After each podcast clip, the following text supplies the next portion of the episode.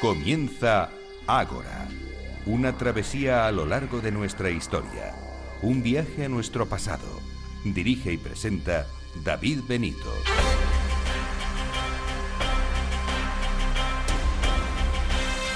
Muy buenas noches y bienvenidos a Ágora, la cita de Capital Radio con la historia.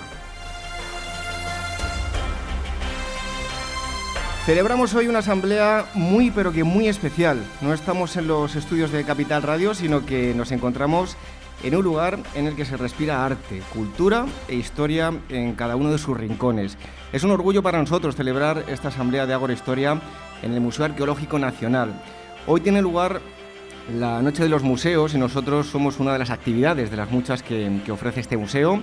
No ha sido fácil llegar hasta aquí, hemos trabajado mucho para eh, estar haciendo el programa y quería agradecérselo en primer lugar al Museo Arqueológico por eh, proponernos venir en primer lugar, en especial a las personas con las que hemos estado preparando este día, que son todas eh, aquellas que pertenecen al Departamento de, Difusión. También agradecer a la Universidad Francisco de Vitoria, a CETIS y a Carlos Manzano ayuda que nos ha brindado con el personal con el que estamos realizando el programa y eh, grabándolo también en vídeo. Mil gracias por eh, esta ayuda. Gracias también a los invitados que hoy nos visitan y gracias a todos ustedes que se encuentran aquí en la sala, que se han acercado al museo para compartir eh, este, esta noche con nosotros.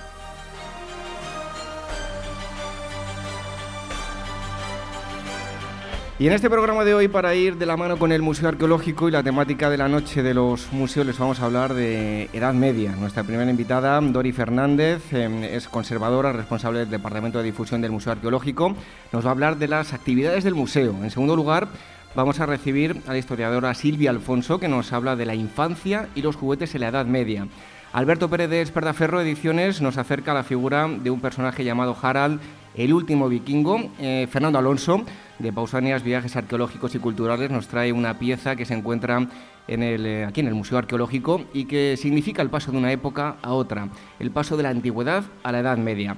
También otra de las personas que nos visita es José Mi Lorenzo, doctor en Historia Medieval. Hablaremos sobre el origen de las colecciones de historia medieval, así como también de alguna que otra pieza.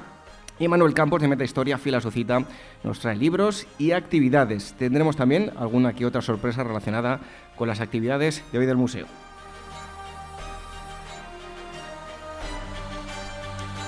Y rápidamente recordamos cómo escucharnos a través de las ondas todos los sábados a las 22 eh, horas en la sintonía de Capital Radio, también a través de los podcasts en iVoox, en iTunes, en Spreaker. Muchísimas gracias por las valoraciones y comentarios que nos dejan semana tras semana. Las formas de contacto, el email dos direcciones, contacto arroba agorahistoria.com y agora arroba capitalradio.es. Las redes sociales, el Twitter, arroba agorahistoria, facebook.com barra agorahistoria programa y telegram.me barra agorahistoria radio.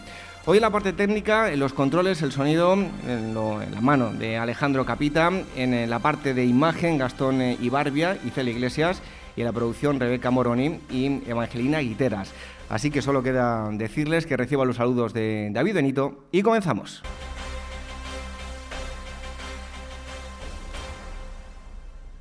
Historias de la prehistoria. Revive los grandes descubrimientos que nos han llevado a conocer quiénes somos y de dónde venimos. Lucy, el hombre de Neandertal, el hobbit de Flores y otros muchos ancestros. Historias de la prehistoria, un libro de David Benito, editado por la Esfera de los Libros.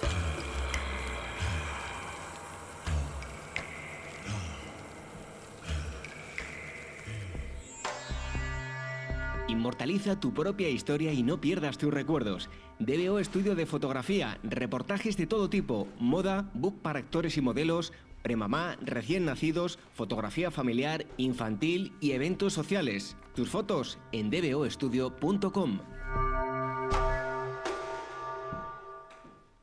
Ágora Historia, con David Benito en Capital Radio.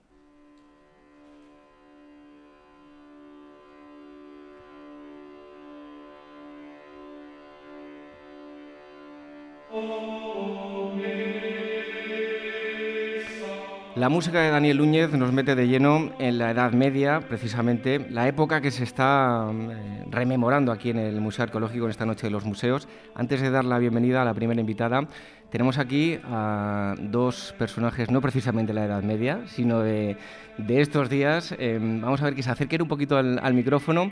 ¿Cómo os llamáis? A ver, que tenemos aquí. ¿Cómo te llamas? Vega. Vega, ¿y tú cómo te llamas? Oye, un fuerte aplauso para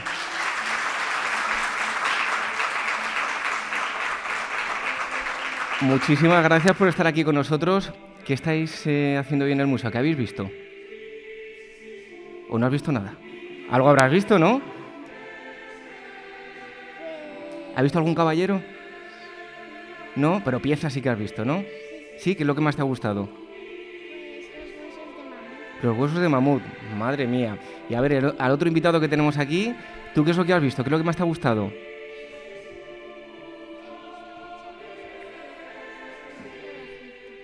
la sala de Egipto. ¿Vas a ser egiptólogo de mayor? ¿Quién sabe, no? Oye, muchísimas gracias por estar aquí con nosotros, ¿vale? Un fuerte aplauso.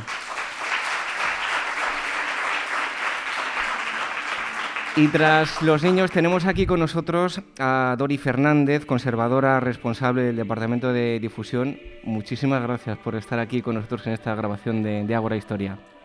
Muchísimas gracias a vosotros que nos dais esta oportunidad de abrirnos a todo el público no solo el que está aquí, sino el que nos escucha por la radio. Así que estupendo, para nosotros un orgullo. Oye, ¿qué actividades están llevando a cabo en el, en el museo hoy? Pues eh, hemos dedicado eh, la noche a la Edad Media y estamos mm, realizando unas actividades de recreación histórica en la que eh, una de, las más curiosas es cómo se vestía un caballero para ir a la guerra, que no es lo mismo que mm, armarle caballero, que sería la, la ceremonia previa, pero eh, años antes. Quiero decir que, eh, mm, perdón, que ya se ha realizado, es lo que quiero decir. Pero todavía tenemos en las salas eh, personajes de, la época medieval que podéis, ahora cuando termine el programa, salir y encontraros con ellos, con los reyes.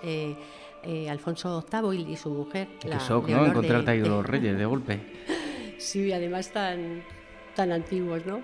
Pero vamos, de carne y hueso muy bien recreados y son, eh, como decía Alfonso VIII y su esposa Leonor de Plantagenet.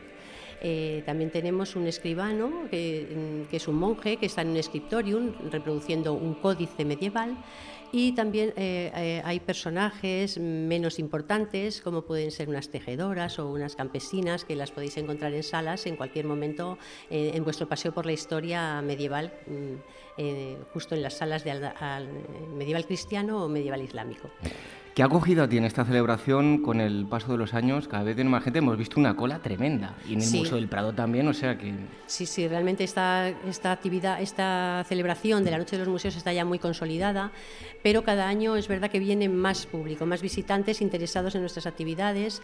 Tenemos también un juego de pistas que, bueno, pues que es muy curioso y convierte esta, eh, esta actividad, esta noche en una noche mágica en la que podemos mm, encontrarnos, pues eso, lo que os decía, personajes de la historia que vienen a visitarnos y, que nos sorprenden por, por lo curioso de, su vestimenta o de sus actividades.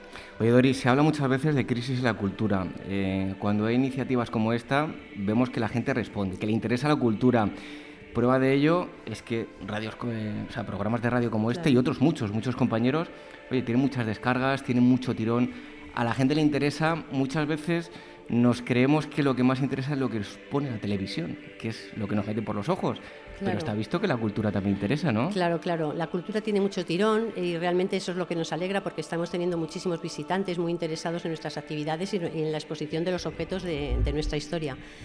Que, podéis visitar en cualquier momento. Pero yo os recomendaría que no os limitara, que no, bueno, a todo, no a, todos evidentemente, que no se limitaran en venir en las noches especiales, sino que el museo está abierto todos los días del año, salvo dos o tres, eh, los sábados por la tarde y los domingos por la mañana mm, la entrada es gratuita y el resto de la semana solamente cuesta tres euros. Entonces yo creo que no es motivo por tres euros, que es lo que cuesta una caña, mm, no es motivo para dejar de asistir a los museos y, disfrutar de, de, una tarde pues conociendo otras culturas que nos han precedido de los cuales nosotros tenemos objetos desde la prehistoria hasta la edad, hasta el siglo XIX, de la península ibérica, pero también tenemos objetos de, de, culturas de Egipto y de Grecia. O sea que es, tenemos desde luego una amplitud una etapa muy amplia, quiero decir. Y ¿eh? además muy bonito el museo, desde que se, abrió hace cuatro años, eh, escasos. Precisamente te iba a preguntar por la reapertura, ¿no?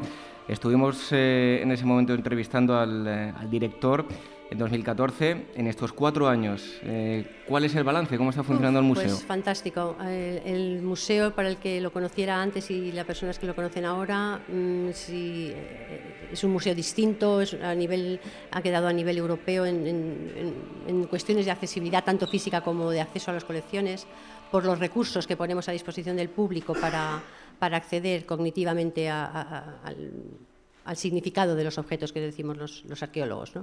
Entonces eh, hay un montón de, audiovisuales y de medios, mm, de guías multimedia que podéis eh, consultar si, si, queda alguna duda, pero vamos, yo creo que, que, lo, bonito es que paséis por aquí, que veáis las piezas, porque hay algunas realmente interesantes y otras especialmente bellas, no solo interesantes.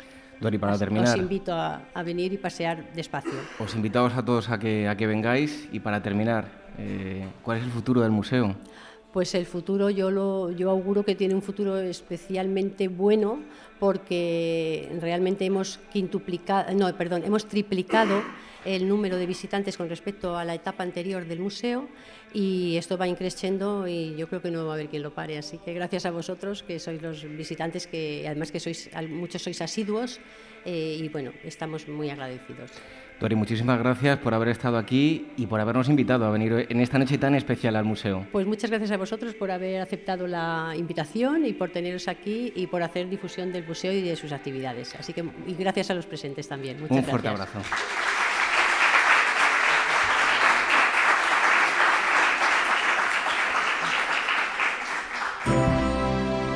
Tras vencer en Gaugamela a Darío, Alejandro Magno conduce a sus macedonios hasta Babilonia y los confines del imperio persa, alcanzando las puertas de la India. Acompaña con despertaferro antiguo y medieval al macedonio en su epopeya, plagada de pueblos desconocidos, intrigas palaciegas y gestas militares que llevaron a Alejandro a las cimas de la tierra y la historia.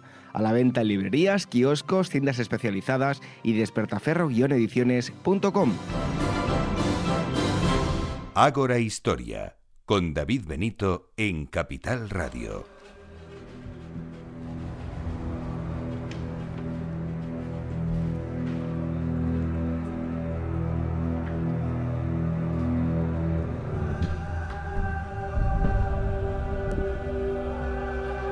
Bueno, tenemos a más eh, personajes ilustres aquí en el, en el museo. Otros dos personajes. No me miréis con cara de susto, ¿eh? Por favor. Vamos a darles un aplauso. Acercaos un poquito al micrófono. ¿Cómo os llamáis? Yo me llamo Eva y ella se llama Irene. Irene, muy bien. ¿Qué os ha gustado del museo, de lo que habéis visto? Eh, la prehistoria es lo que más me ha gustado. Tú vas a ser buena amiga mía, me parece a mí. ¿Y a ti qué es lo que te ha gustado? La edad moderna. La edad moderna. ¿Y de la edad media, que hoy es el tema del museo, habéis visto algo? Eh, sí. ¿Qué habéis visto? Por ahí. bueno, pues ahora en cuanto salgáis, os dais una vueltecita para ver la, Edad Media, ¿vale? Oye, muchísimas gracias por haber estado aquí con nosotros y contarnos qué habéis visto, ¿vale? vale. Un fuerte aplauso para ella.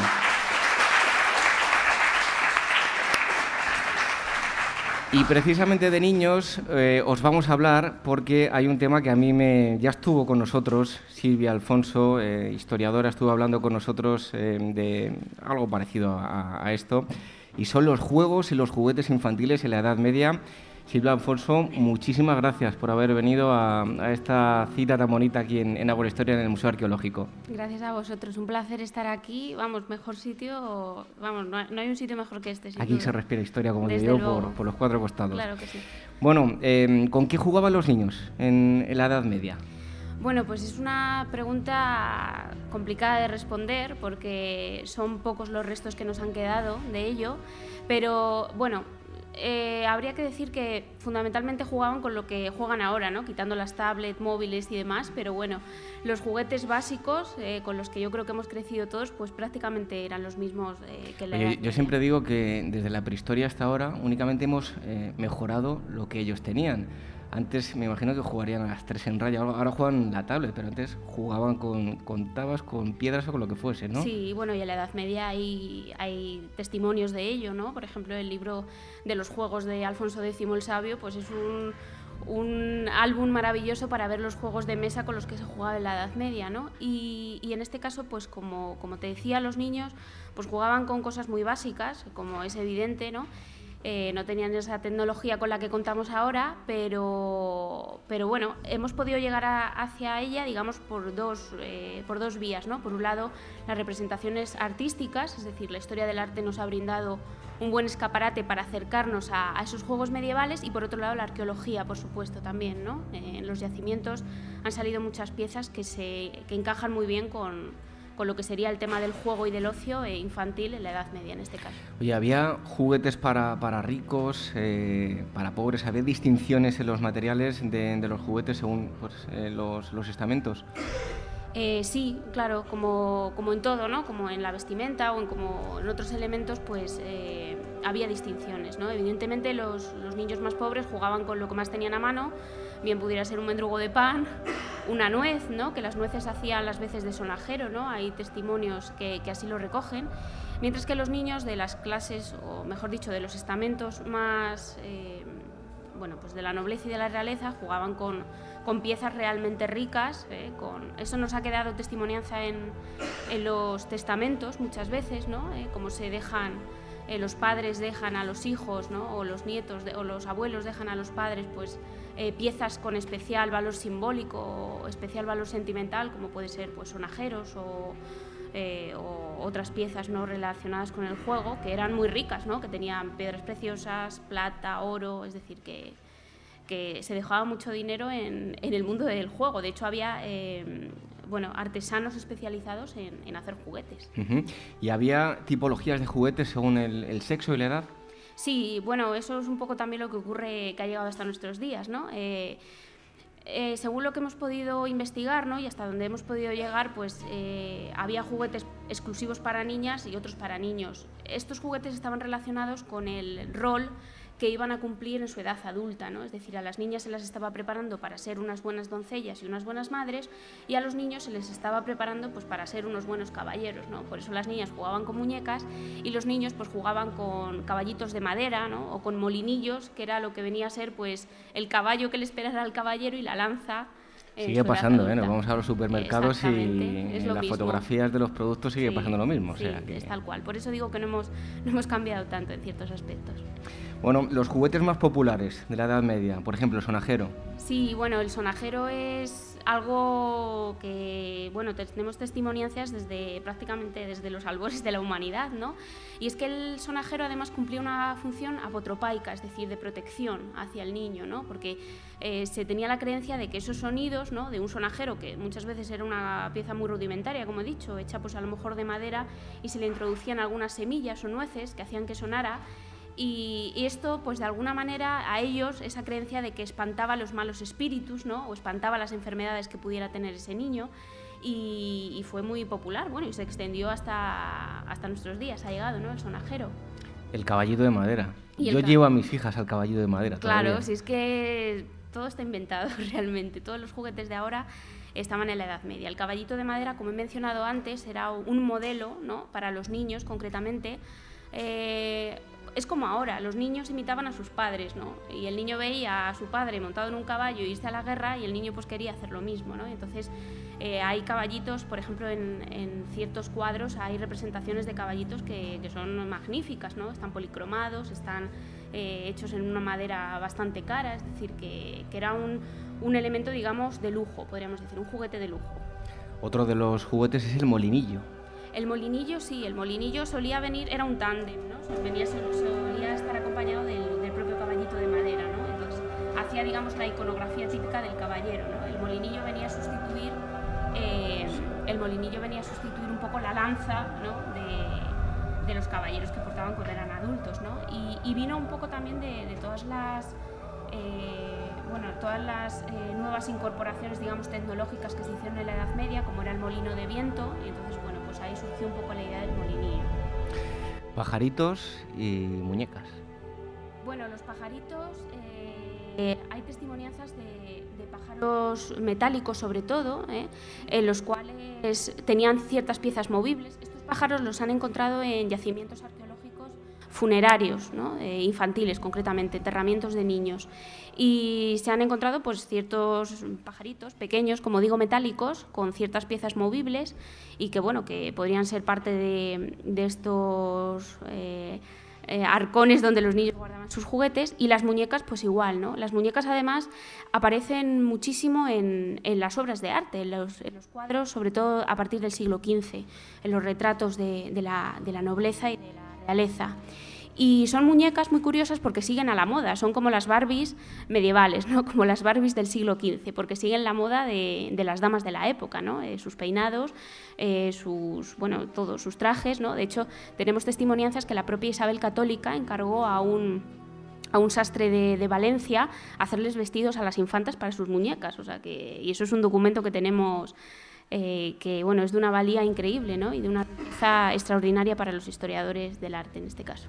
Bueno, estamos hablando de objetos individuales, pero también había eh, el juego colectivo, ¿no? También, también tenemos testimonianza de ello, ¿no? Eh, los niños, pues como ahora, salían a, bueno, antes muchísimo más, antes vivían prácticamente en la calle muchos de ellos, ¿no? Y, y había juegos colectivos, pues como, como ahora, ¿no? Había peonzas, ¿eh? había competiciones de peonzas con las que los niños jugaban. Todo esto, todas las, las, testimonianzas de este tipo de juegos las encontramos a través de la historia del arte, ¿no? Eh, es, digamos, la fuente más importante porque, o de, los, de las fuentes escritas también en muchas ocasiones, pero sobre todo de la obra de arte.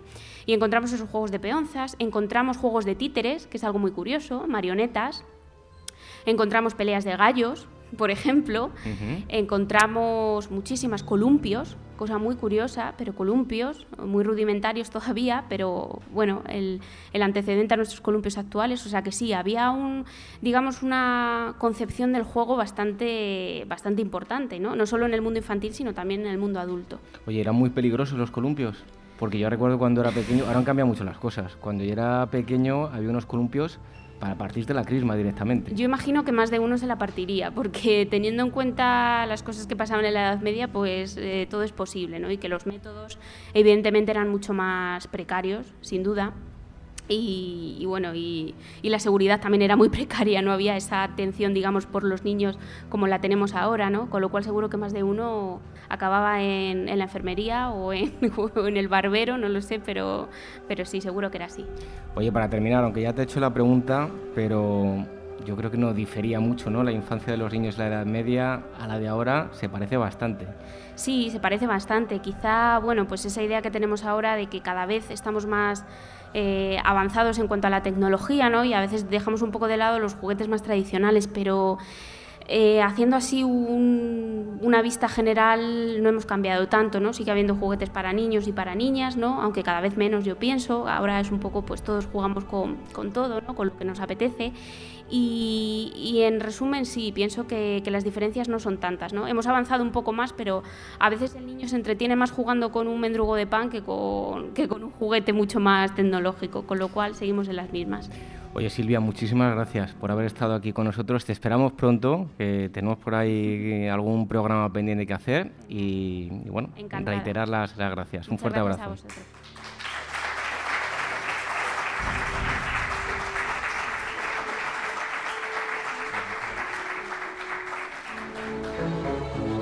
Y Zeus libró de sus cadenas abrumadoras a sus tíos, los uránidas, a quienes habían encadenado sus padres en un acceso de demencia, y correspondieron ellos en este beneficio y le dieron el trueno y la blanca centella y el relámpago que hasta entonces había escondido la gran Gea en su seno.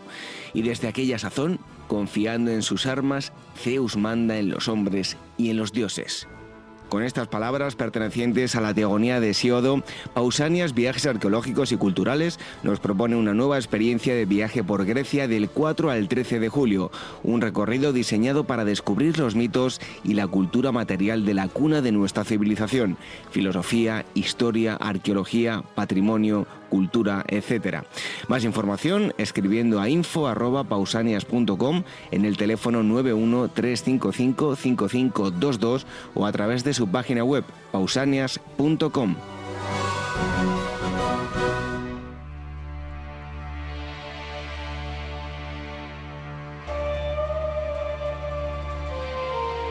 Nuestras redes sociales, facebook.com barra Programa y nuestro Twitter, arroba Ágora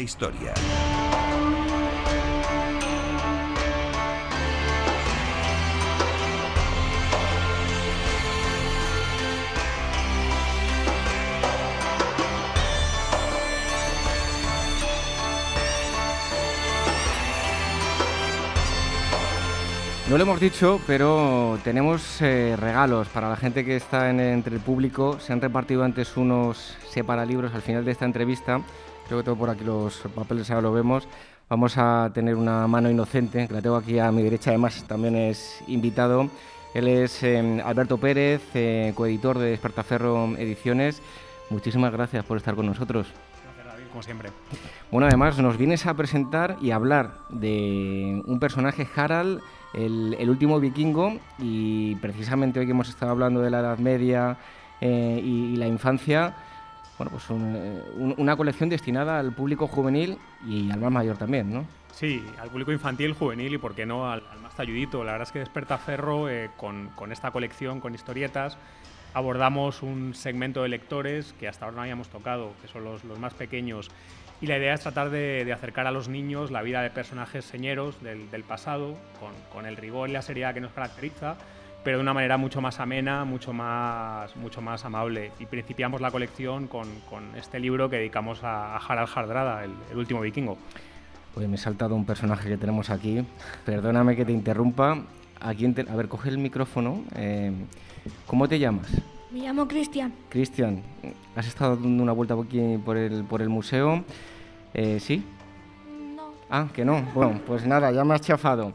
A ver, te voy a preguntar, pues ya que acabas de venir y vienes solo al, programa, te voy a preguntar, ¿tú has estudiado la Edad Media en el colegio? Sí, la he estudiado. Sí, ¿y qué te han enseñado? No mucho. No mucho, pero algo te habrán enseñado, ¿no? ¿Te han hablado de caballeros, de princesas, de castillos? No, hemos hablado de los visigodos. ¿De los visigodos? Bueno, ¿y, a que no has oído hablar de Harald?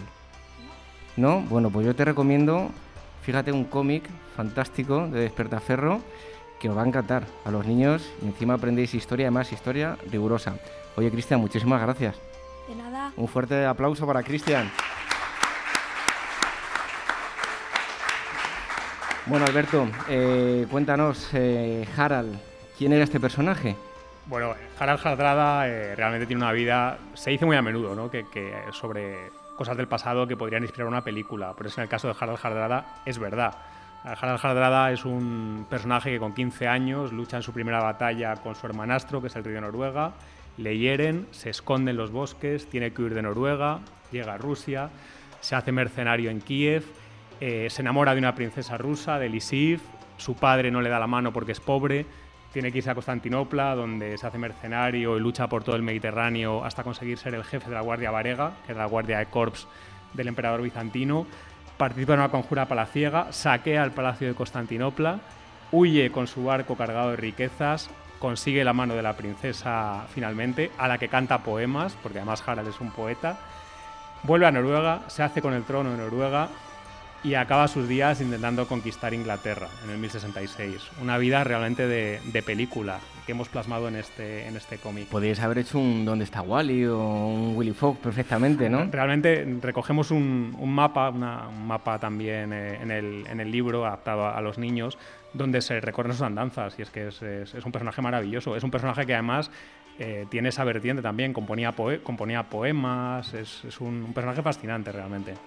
Bueno, em, eh, nada de lo que aparece en el libro es ficción. Todo lo que has dicho y aquí aparece en la historia vosotros sois muy rigurosos, es real como la vida misma. Sí, el, guion y el texto es mío eh, y entonces... Oye, me ha sorprendido lo, de, lo del guion, no sabía que, lo habías escrito tú. Sí, sí, yo estoy acostumbrado normalmente a escribir artículos científicos de divulgación de Ferro. Esto para mí fue un reto porque tratar de trasladar a un niño cómo era el pasado, eh, un pasado muy diferente al nuestro, con mucha más violencia, donde el papel de la mujer era diferente, donde las realidades sociales eran muy diferentes, el trato a los animales incluso, es complicado, es peliagudo, eh, hay que ir con, pies de plomo, pero al mismo tiempo es que es un personaje tan bonito, las fuentes eh, son preciosas, es, casi como leer cuando lees, por ejemplo, la, la que es el, orbe del mundo, que es la fuente principal, escrita por un isla, islandés sobre Harald, es, como leer casi a. estar leyendo a Tolkien, eh, casi. Y, realmente es que es precioso, fue un reto, pero fue muy bonito al mismo tiempo. Tratar de adaptar al lenguaje visual ¿no? las, las fuentes antiguas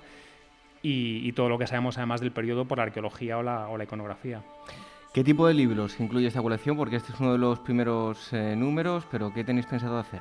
Este es el primer libro y ya estamos trabajando en los dos siguientes. Eh, el siguiente será la biografía de Alonso de Contreras, que fue un soldado español del siglo XVII que escribió su autobiografía y que no desmerece en nada Harald. Eh, este Alonso, eh, que nace y, se cría en Madrid, lucha por todo el Mediterráneo, captura a una princesa turca por lo cual pone en precio a su cabeza, tiene mil correrías en, Italia, acaba viajando a, América y luchando contra piratas ingleses, es amigo de Lope de Vega, bueno, todo, todo un personaje. Ese será nuestro segundo número de historietas y el tercero irá sobre mi, héroe de la infancia, que era Aníbal de Cartago, así que me permitirá el lujo de, escribir un, cómic sobre Aníbal. Bueno, las ilustraciones tienen eh, gran peso en la historia del libro. Un peso fundamental, de Fundamental, es un cómic. Son también muy fieles a lo que conocemos de vikingos, que por cierto, no tenemos vikingos con cuernos, ¿no? no, los vikingos eh, no llevan cuernos pese a lo que la cultura popular haya... Solo los madridistas, ¿no? Sí, solo los madridistas. De hecho, eh, Harald eh, va a pasar, Harald pasa por Kiev y yo como madridista pienso que es un buen augurio y que probablemente ganemos la decimotercera Copa de Europa. Pero sí, nos, hemos tratado de, nos hemos tratado de ceñir mucho a lo que sabemos por el registro arqueológico e iconográfico. Eso ya sabes, en Despertaferro lo cuidamos mucho en las ilustraciones y en este caso también. Eh, hemos tratado pues desde las reconstrucciones que hay de Santa Sofía eh, o del em, Palacio del Emperador en Constantinopla a cómo sería una casa vikinga por dentro o un, barco largo vikingo, al armamento o la ropa que llevan los, personajes. Oye, em, ¿cuál es el proceso de creación? Es decir, eh, los pasos desde que tenéis el boceto hasta que llega el papel. Pues el papel fundamental, el papel fundamental es del ilustrador, que es Juan de Aragón, el fisgón histórico, que tiene un, en las redes sociales, le podéis encontrar como el Fisgón Histórico. Es ah, te voy a preguntar por él también. ¿eh? Tiene, un, estilo muy divertido, ahora hablamos si quieres de él. El proceso de creación eh, empieza pues con Juan y yo, yo escribo el guion y luego nos juntamos y en tres días bastante intensos, porque él vive fuera de Madrid, pasamos un montón de horas tratando de diseñar el script, eh, qué viñetas, en qué viñetas tiene que dividirse el guion y qué metemos en cada viñeta. Él hace unos bocetos a lápiz eh, y yo luego trabajo también en los diálogos que irán en los, bocadillos. Eh, y trabajamos muchísimo, claro, iteramos muchísimo. Eh, él me manda bocetos, oye, está bien esto que le cambio, le pongo esta espada, le pongo esta capa, cabe, esta, cabe este bocadillo, ¿qué puedo decir? Es un, trabajo, es un trabajo muy bonito, pero es un trabajo muy, muy exigente. Realmente hacer un cómic como este lleva muchísimas, muchísimas horas. La gente puede pensar que el, el hecho de hacer el texto de un cómic es fácil, pero encima dirigirse al público infantil no es nada fácil. No, para mí ha sido muy complicado por lo que te digo. Yo estoy acostumbrado a escribir para otro tipo de, público y realmente, y, no tengo todavía hijos, con lo cual mi conocimiento del lenguaje infantil eh, es bastante antiguo, porque yo tengo ya más de 40 años y creo que los niños probablemente no hablan como, como hablaba yo en la, en la infancia. Entonces, tratar de dirigirte a, un niño pero al mismo tiempo tampoco, tampoco, tratarle de una manera eh, como, si, como si un niño no fuera eh, no pudiera estar a la altura de un lenguaje de un lenguaje, no voy a decir elevado, pero exigente, porque la idea es que el niño también incluso aprenda vocabulario, aprenda eh, nuevas palabras y que el libro suponga un reto para él. Hemos incluso en algunas viñetas incluido eh, en, letra cursiva textos que vienen directamente de las fuentes, que son tan bonitos, los poemas, por ejemplo, de Harald, que los hemos traducido al castellano y los hemos dejado en cursiva. Y probablemente el niño tenga que preguntar a su padre qué significa alguna palabra, qué significa mercenario o qué significa bajel de pecho de cisne. Bueno, pues así el niño va a aprender lo que significa bajel. Entonces yo creo que es, eh, creo que al mismo tiempo que, el, que suponga un reto para el niño, creo que es algo interesante también. Bueno, además de que escuchen reggaetón y aprendan ese tipo de poesía, también pueden aprender historia, ¿no? Sí, desde luego. Bueno, háblanos del Firgón histórico, que me suena casi casi un personaje de, de Mota. Sí. Pero no. no, el Firgón histórico, detrás del Firgón histórico es el seudónimo de Juan de Aragón, que es un dibujante malagueño eh, que tiene una, una vis especial para hacer que el pasado eh, resulte bastante divertido. Es, eh, realmente es, tiene, una, tiene un, un, estilo muy característico, muy propio, muy cercano, creo que es ideal para, para hacer un cómic eh, dedicado al público infantil y juvenil. Pero al mismo tiempo Juan es un apasionado un apasionado de la historia. Entonces él, como yo, eh, ha puesto todo su empeño en que las ilustraciones sean rigurosas y que se asemejen a lo que sabemos del, del pasado. Y creo que ha, ha conseguido eh, que las viñetas sean divertidas, eh, divertidas, emocionantes, apasionantes, que te enganchan y que al mismo tiempo sean, eh, sean rigurosas. Por cierto, nos lo estás presentando todavía, y a la gente que hay aquí, todavía no ha salido a la venta. No, no, sale a la venta el 25 de mayo para la Feria del Libro, la, la semana que viene. Ya se puede comprar en nuestra web, pero no estará en librerías hasta, hasta la semana que viene, hasta la Feria del Libro. Alberto, en Despertaferro comenzasteis eh, poco a poco, habéis terminado con un gran número de publicaciones, tenéis cabeceras de todas las épocas, de arqueología, eh, de moderna, de antigua y medieval, de contemporánea, tenéis también libros, bueno, os estáis expandiendo. ¿Cuál ha sido el balance desde que nació Despertaferro? Pues ya hace ocho años desde el primer número de Despertaferro. Además, yo he visto a gente en el metro leyendo, ¿eh? Sí, qué bien. A mí eso me da una alegría cuando veo a alguien leyendo Despertaferro porque al final es, es mi niño, ¿no? Entonces me, me, encanta. Y desde aquellos comienzos hace más de ocho o nueve años, siendo tres socios, eh, sin ninguna ayuda institucional ni, ni, de nadie más que, más que nuestro empeño y nuestro empuje, compatibilizando con nuestros trabajos, a tener una empresa en la que trabajan 15 personas, de ellas 10 historiadores, que tiene cuatro revistas bimestrales en la calle, una línea de libros, empezamos una línea infantil, pues estamos muy contentos realmente, estamos muy, muy orgullosos, que te voy a decir que, que no sepas. Bueno, a todos, eh, todos los oyentes que tenemos aquí, los que nos están escuchando a través de, de la radio, a través del podcast, y que nos conozcan, Despertaferro, ¿por qué? Porque es una palabra muy particular. Sí, y además eh, entronca también con, con, la Noche de los Museos Medieval, ¿no? Eh, Despertaferro, eh, cualquiera que hable catalán o cualquiera con una noción de castellano ligeramente elevada, sabe que significa despierta hierro y era grito de guerra de los almogávares, eran los mercenarios eh, de la corona eh, de Aragón, eh, catalanes y, y, aragoneses, que lucharon por todo el Mediterráneo durante el siglo XIV. y ellos, antes de entrar en batalla, golpeaban sus armas contra las piedras, o eso dicen las, las crónicas, probablemente lo que hacían era, tenían una piedra de afilar y con ella saltaban chispas de sus espadas y de sus lanzas para tratar de que despertara el alma de, del hierro, el, alma, de, el alma del, arma, para entrar en, combate. Es, una, es una frase muy, muy bonita, muy evocadora. ¿no? Bueno, se lo he preguntado también a Dori Fernández, responsable del Departamento de Comunicación del Museo Arqueológico. Te transmito también a ti la pregunta. Hay mucha más afición a la historia de lo que la gente puede llegar a, a imaginar, ¿no? Y la prueba es Despertaferro.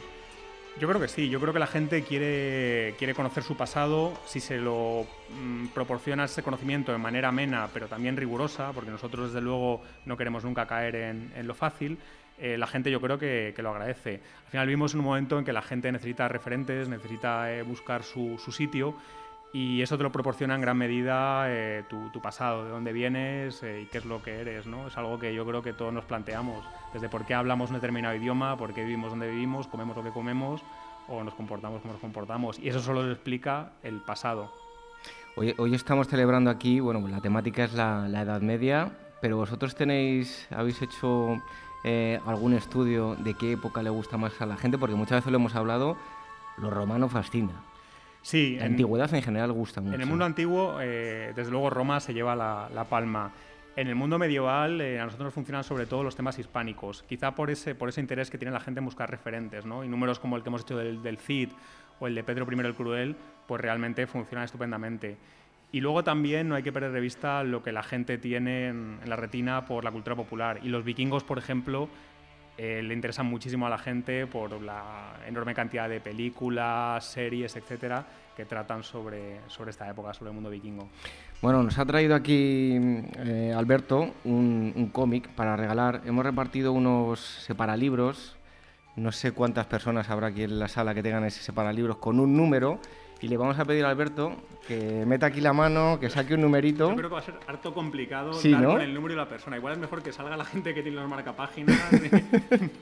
Bueno, vamos, vamos a intentarlo, a ver si sale algún número. va a ser harto complicado. Esto va a ser muy complicado. Va a ser ¿eh? complicado, ¿no? Bueno, vamos a ver el primer número que ha salido. Vete sacando y, oye, cuando El- salga alguno... El 15, El 15, no hay el 15. vamos para bingo. El 71, No tenemos. el 81.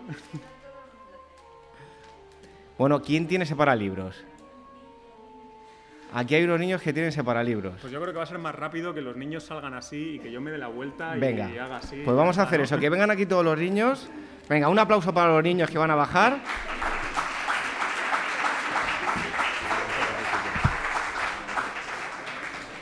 Bueno, pues tenemos aquí delante a, a los niños. Eh, ¿Cómo lo hacemos? Eh, ¿Cómo lo hacemos? Eh, que se pongan, yo me doy la vuelta y Venga. Ir pasando por aquí y cuando diga Alberto ya, pues ahí regalamos un cómic. Venga, ir pasando, ir pasando, ir pasando, como tú quieras, ¿eh, Alberto? Aquí este niño, venga. ¿Cómo te llamas? Ven aquí. ¿Cómo te llamas? Marcos Gamo. Marcos, pues mira, un cómic para ti. ¿Vale? Venga, y ahora seguimos pasando. Seguimos pasando y cuando terminemos vamos para el otro lado. Venga, seguimos, seguimos. Ya. Seguimos. Este niño de aquí, ¿cómo te llamas? Ven aquí. Ven aquí. Manuel. Manuel, oye, muchas gracias, ¿eh? Toma, para ti. Un aplauso para estos niños. Ya podéis bajar para, para sentaros.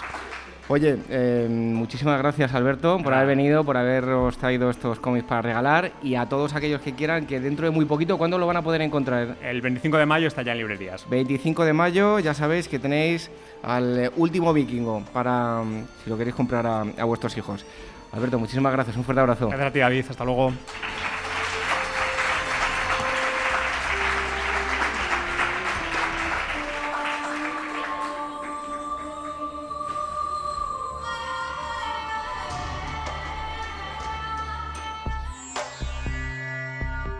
Inmortaliza tu propia historia y no pierdas tus recuerdos.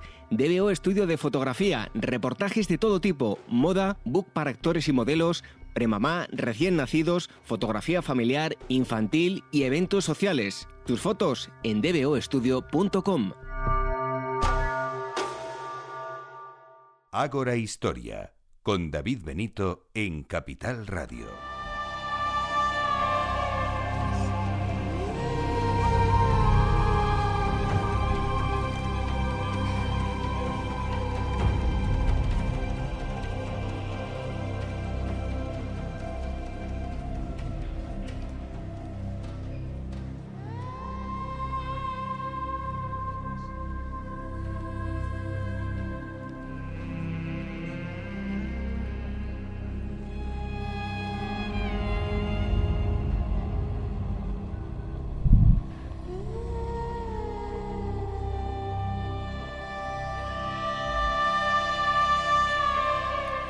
Seguimos aquí en el Museo Arqueológico Nacional, estamos en la grabación de mm, Ágora Historia, es un placer estar aquí en el, en el museo.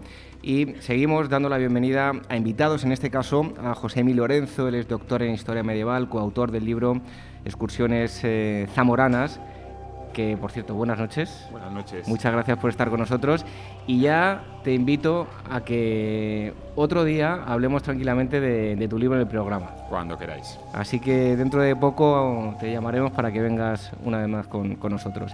Antes me vas a permitir que dé eh, la bienvenida a otro personaje ilustre que eh, está aquí con nosotros. ¿Cómo te llamas? Violeta. Violeta. Qué nombre tan bonito. Eh, ¿Has venido al museo? ¿Has estado dando una vuelta? Em, vine también eh, en autobús, eh, lo vi también. ¿Sí? y todo, sí. ¿Y qué es lo que has visto? ¿Qué es lo que más te ha gustado? Em, A ver, ¿qué es lo que más te gusta de la historia? ¿Qué te gusta? ¿La prehistoria? ¿Te gustan los caballeros? la- eh, los romanos. Los romanos, ves, si es que lo hemos dicho antes, que los romanos fascinan a todo el mundo. Oye, Violeta, muchísimas gracias por haber estado aquí con nosotros, ¿vale? Nada. Y le damos un fuerte abrazo a Violeta. Y ahora sí estamos con, con José Mi Lorenzo, que nos recomendaron además desde el Museo Arqueológico Nacional que, que charlásemos con él. Em, hay algunos temas que, de los que podemos hablar. Y uno de ellos, por ejemplo, em, te digo, el bote de Zamora. Cuéntanos, ¿de qué se trata? El bote de Zamora es una de las bueno, de las muchas piezas que el Museo Arqueológico Nacional tiene como icónicas, como más relevantes.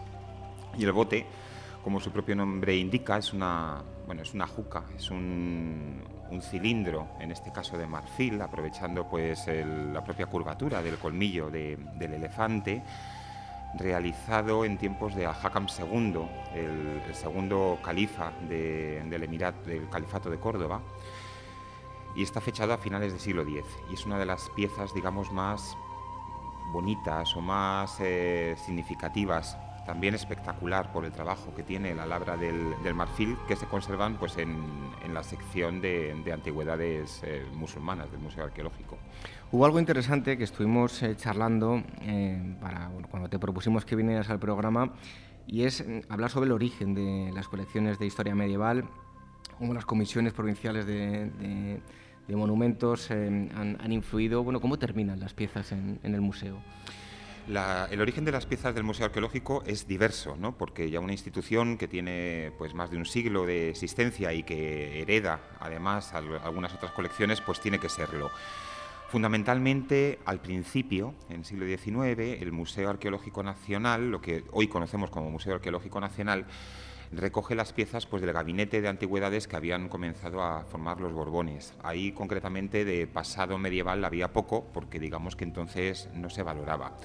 Pero ya en el siglo XIX comienzan unos cuantos procesos muy preocupantes para el patrimonio histórico-artístico, lo que hoy llamamos patrimonio cultural del Estado español, de España, como pueden ser, por ejemplo, las desamortizaciones, las diferentes desamortizaciones que, bueno, pues digamos que vacían pues conventos, monasterios, que eran atesoraban muchísimas obras de arte que quedan prácticamente pues a su, a su suerte, ¿no?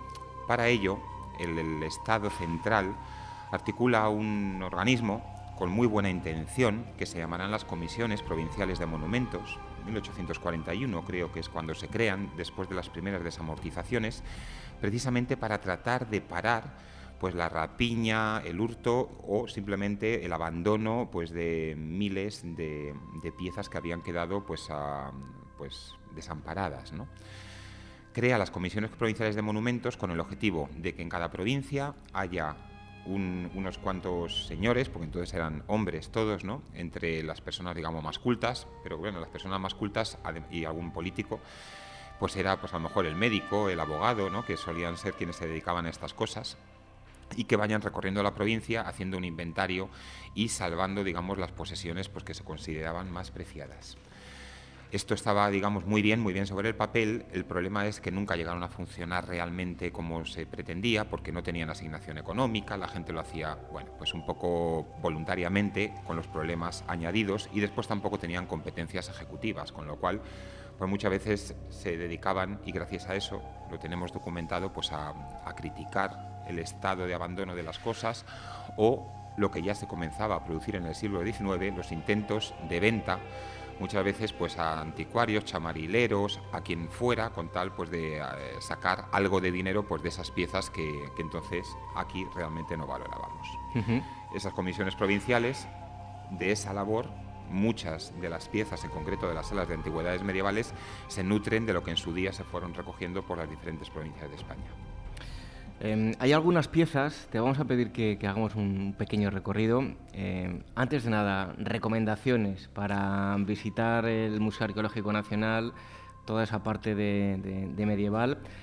Yo siempre recomiendo, porque a mí muchas veces me da mucha rabia, acudo a los sitios y me informo y recabo más información una vez que lo he visitado y le pasa a mucha gente. Bueno, ¿qué recomiendas? ¿Alguna lectura eh, previa a la las, visita? Las salas de, medieval, sobre todo de medieval cristiano y también la de, la de moderna, tienen la suerte y la desgracia de estar, digamos, en la parte de arriba del todo del museo y cuando, como mucha gente hace, comienza un recorrido cronológico, bueno, pues comienza por la prehistoria y va subiendo. Entonces, cuando llega pues, a estas cronologías, eh, está agotada, porque el Museo Arqueológico Nacional es gigantesco. ¿no? Entonces, claro, pues si hay 4.000 piezas o unidades expositivas que ver, cuando llega a la parte de arriba... Que verlo un día es una burrada. Eh, claro, por lo que, por lo que ya pues ya vas comentando la jugada con los acompañantes, tal, lo que ya quieres es un poco rematar y, y acabar, ¿no? Entonces, bueno, ¿Recomendaciones? Pues recomendaciones es que lo vean por partes, yo es lo, lo, que recomendaría. Y después las entre semana y las horas de la comida y tal, pues son estupendas porque estás prácticamente solo en el museo y lejos del ajetreo, que a veces también dificulta un poco, pero bueno, que cada cual sabrá cómo quiere ver el museo y cómo lo, cómo lo tiene que hacer. Bueno, por ejemplo, uno de, una de esas piezas, el crucifijo de don Fernando y doña Sancha, eh, siglo XI, de marfil. Pues mira, eh, es una pieza excepcional también, nuevamente de marfil, con lo cual dialoga muy bien con el bote de Zamora. El bote de Zamora, que antes no lo hemos comentado, pero es un bote califal, eso sí que lo hemos dicho, pero se lo encuentran el matrimonio formado por Gómez Moreno, don Manuel Gómez Moreno y, y Elena Rodríguez Bolívar cuando estaban haciendo el catálogo monumental de la provincia en el año 1903. Concretamente lo saca eh, ella, que estaba subida a una escalera, bajándole objetos de un armario de una sacristía de, la Catedral de Zamora y en cuanto doña Elena, que era muy, muy culta también, eh, coge el bote, ya se lo dice a don Manuel, mira, Manuel, qué juca tengo aquí, ¿no? Es decir, ya son conscientes de la importancia de este bote del siglo X de marfil. Pues bien, la cruz de don Fernando y de doña Sancha. En este caso es una pieza también de marfil, pero de marfil producida en reinos cristianos, que aquí pues no trabajábamos lógicamente también el marfil como lo tiene la tradición musulmana, entre otras cosas porque en la península ibérica pues no sé cuándo dejó de, haber elefantes, pero digamos que hace bastante tiempo, ¿no? Pero por las investigaciones de los últimos años sí que parece que ya había un taller que trabajaba la eboraria, que es como se llaman las artes del marfil, en León, cerquita de la ciudad de León, en el siglo XI. Este, esta pieza, una pieza soberbia, que además cuando se limpió en el museo hace cerca de 40, 40 años, se descubrió que en la parte de atrás del Cristo pues tenía un, un pequeño cajeado en la espalda que no se ve, una pequeña lipsanoteca, ¿no? una teca para contener una reliquia, seguramente una reliquia del Lignum Crucis. Bueno, pues esta pieza eh, consta documentalmente que Fernando I y Doña Sancha, es decir, los primeros reyes del recién nacido reino de Castilla, la donan a la Basílica de San Isidoro de León junto con otras muchísimas eh, bueno, pues piezas, algunas de las cuales también están aquí en el Museo Arqueológico Nacional. Y esto enlaza con lo que comentábamos antes, porque estas piezas llegan al museo precisamente por la labor de la Comisión Provincial de Monumentos, en este caso de la provincia de León, no sin grandes quejas, claro, por parte del cabildo de canónigos de, San Isidoro y de las propias autoridades leonesas, que prácticamente dejaron salir las piezas por la fuerza, literalmente, porque no querían que salieran de, de la ciudad de León. Bueno, teníamos una conversación con responsables del museo antes de comenzar el programa, cuando estábamos preparando todo y hablábamos con el ejemplo más paradigmático del museo, que es la Dama de Elche. Bueno, eh, en Elche seguro que la, reclaman. Eh, muchos consideran que el lugar perfecto es el museo arqueológico, otros consideran que tiene que estar en el lugar de origen. Pues es un tema peliagudo, ¿no? Son temas muy espinosos. Son temas muy espinosos. Por lo general creo que quienes nos dedicamos al, bueno, pues al patrimonio cultural, al cuidado y a la investigación, etcétera, los objetos tienen una biografía, también la última es parte de esa biografía, cuanto menos los andamos moviendo mejor. Pero en este caso también puede ser significativo el ejemplo del propio bote de Zamora, por el que comenzábamos la conversación. El bote de Zamora ingresa al Museo Arqueológico por otras de las vías de ingreso que tienen estas piezas, que es por compra. Algunas de ellas por derecho de tanteo y retracto que tiene el Estado.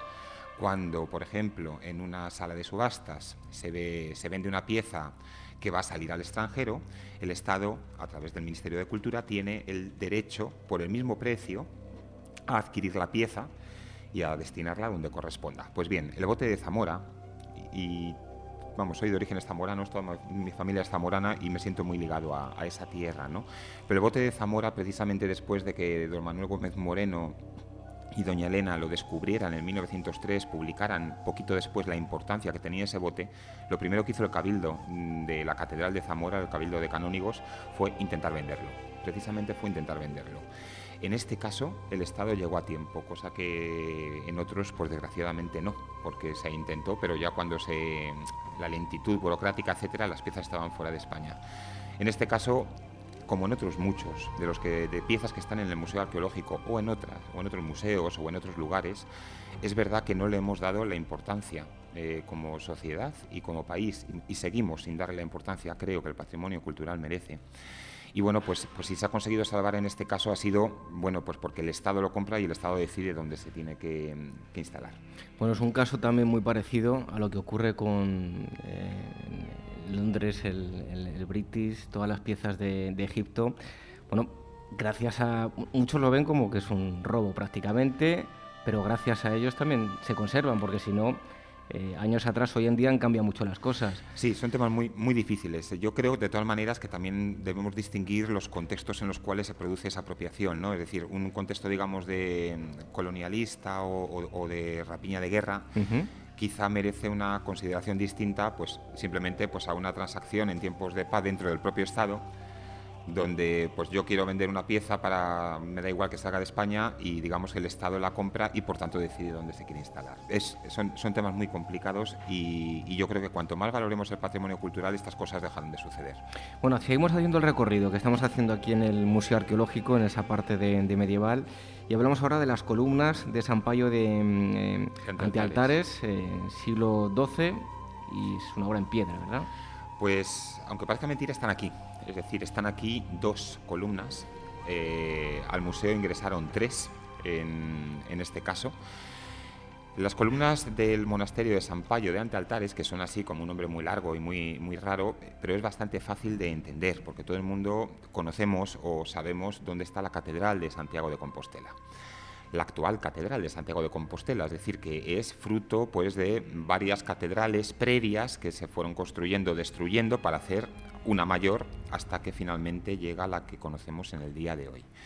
Pues bien, al ladito, pegadito al ábside de la catedral, en la época medieval, pero pegadito es pegadito, cuando el ábside, era, el ábside de la catedral era mucho más pequeñito, la catedral era más pequeñita que la de hoy, había un monasterio creado desde el principio, al igual que la catedral, pues también para custodiar eh, el sepulcro de, Santiago, que era el monasterio de, de, Antealtares.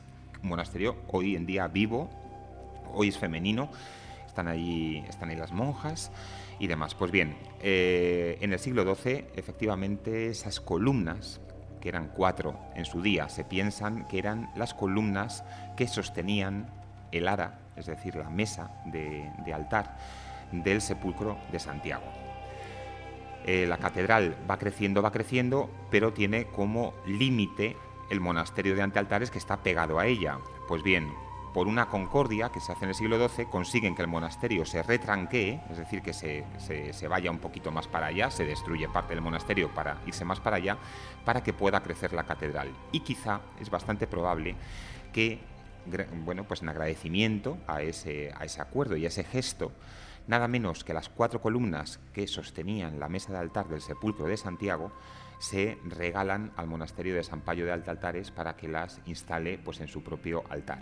Esas columnas estuvieron allí mucho tiempo, hasta bueno, pues que se desmontan y demás, y precisamente por estas comisiones provinciales de monumentos llegan al Museo Arqueológico Nacional, llegan las tres que se conservaban, en el siglo XVII estaban las cuatro, no sabemos qué pasa con la cuarta, llegan las tres que se conservaban, y precisamente por estos temas de los que venimos hablando, en el año, no recuerdo ahora, en los años 30, eh, una de las columnas se regala al Fogg Museum en Massachusetts, al Museo de la Universidad de Harvard, se regala junto con otras piezas a cambio de que de Estados Unidos, del Fogg Museum, se manden al Museo Arqueológico Nacional sobre todo una pieza, que es el sepulcro de Pedro Ansúrez, que también podemos ver en la sala de antigüedades medievales. Uh -huh.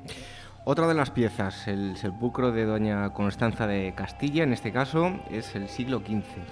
Bueno, doña Constanza de Castilla es una vecina de Madrid, es decir, eh, doña Constanza fue durante casi 50 años, porque fue una mujer que, vivió lo suyo, fue la, la priora, la abadesa de, del monasterio de Santo Domingo el Real, es decir, el monasterio que estaba hasta, hasta que se tiró en el siglo XIX, estaba en la actual plaza de Santo Domingo, ahí al ladito de la Gran Vía. Bueno, pues esta, esta señora, una señora muy poderosa, cuando, cuando los monasterios se apodan el Real suele ser porque allí solamente tienen capacidad de profesar personas vinculadas con la realeza o de la muy alta aristocracia, pues una señora muy poderosa que se dedicó durante toda su vida a reivindicar el linaje de su abuelo. Su abuelo era eh, Pedro I, el llamado el cruel o el justiciero, según la prensa de la época que, leamos, que fue el que cayó en desgracia. Pues bien, en el Museo Arqueológico Nacional tenemos tanto la estatua orante de Pedro, de Pedro I en alabastro, como el sepulcro impresionante, la verdad, también en alabastro, una piedra muy bonita, de Doña Constanza de Castilla. Mujer que está se decide representar y era una mujer, ya os vamos, digo, muy poderosa, vivía con esclavas en sus apartamentos, etcétera, o sea, que no era precisamente lo que hoy podemos pensar, una, monja humilde, no, era una señora poderosa y conocedora de su poder. Pues bien, se decide representar, que a mí eso me parece maravilloso, en su lecho de muerte, con un libro entre las manos. Un libro entre las manos que no es casual, porque además consta aquí al ladito, donde estamos haciendo el programa, en la Biblioteca Nacional, en, la sala de manuscritos raros y curiosos, consta un manuscrito autografiado precisamente por ella. No digo que sea el libro que tiene entre las manos, pero que era una mujer culta, era una mujer sabia, de las muchas que ya tenemos documentadas en el siglo XV y en el Museo Arqueológico Nacional tenemos un testimonio. Oye, me han dicho en el museo que te sabes la parte medieval de memoria. Bueno, no, no, es imposible saberse todo de, este museo. casi, casi. ¿Cuál es aquella pieza o aquel eh, espacio en el que te has parado horas y horas y te sigues parando porque te fascina? Pues a ver, mm, a mí no me gustan los museos. Eso, eso vaya por delante. es decir, a mí me gusta ver las piezas en su contexto. ¿no? Eh, otra cosa es que el museo sea un mal necesario y en el siglo XXI no tengamos otro remedio ante un, bueno, modelos de vida que se nos han ido, con lo bueno y con lo malo, y las piezas están aquí. ¿no? Entonces, a mí me suele gustar de los museos y también del Museo Arqueológico Nacional, al que llevo vinculado muchos años, ¿no?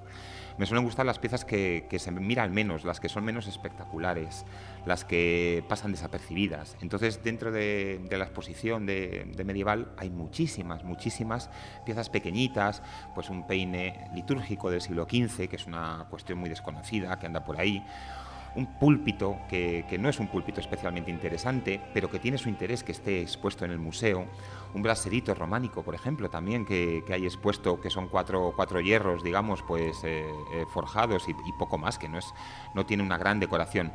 Me gustan esas piezas que nos remiten a la vida cotidiana de la mayor parte de, la gente, ¿no? y no solamente a lo mejor a, piezas extraordinarias que, que, quizá tengan más sentido efectivamente en un museo de arte, vamos a decirlo así, pero este es un museo arqueológico y la arqueología, pues una de sus funciones es precisamente testimoniar esa parte contextual donde los seres humanos pasamos la vida. Oye, aquí tenemos eh, niños, han pasado otros eh, por aquí por la sala.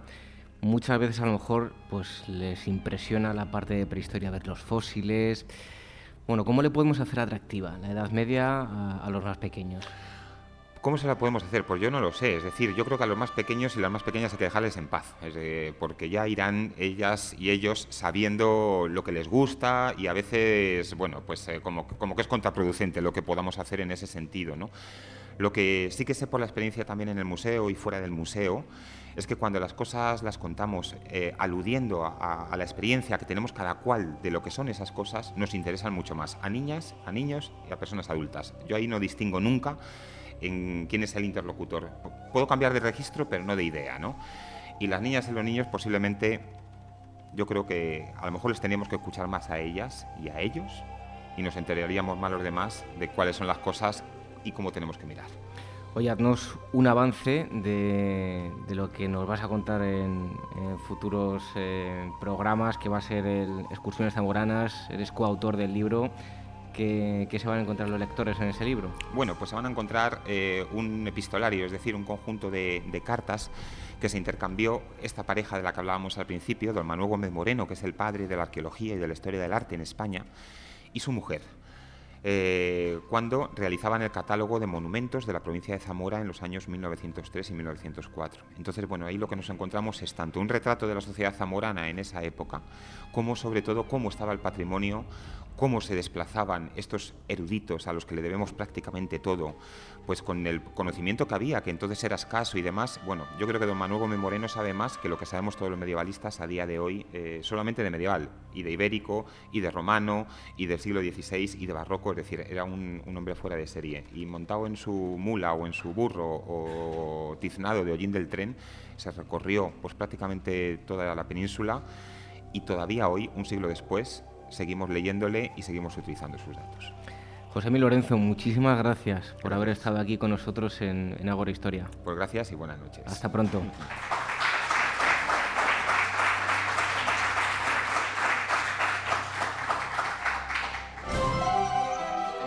La llegada al mundo de un hijo o hija es algo único e irrepetible. Inmortaliza sus primeros días con fotografías y una estética muy cuidada. En DBO Estudio de Fotografía os harán un reportaje inolvidable, un tesoro para los padres y para los hijos.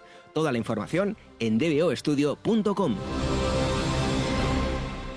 Ágora, donde la historia es la verdadera protagonista. En Capital Radio con David Benito.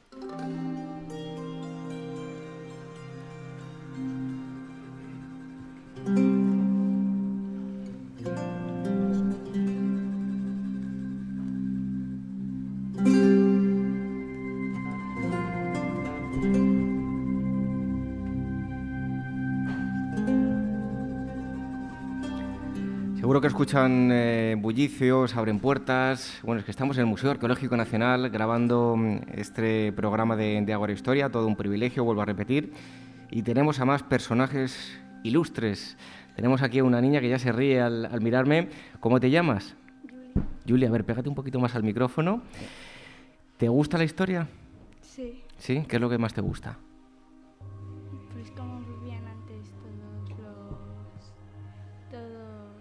Nuestros antepasados, ¿no?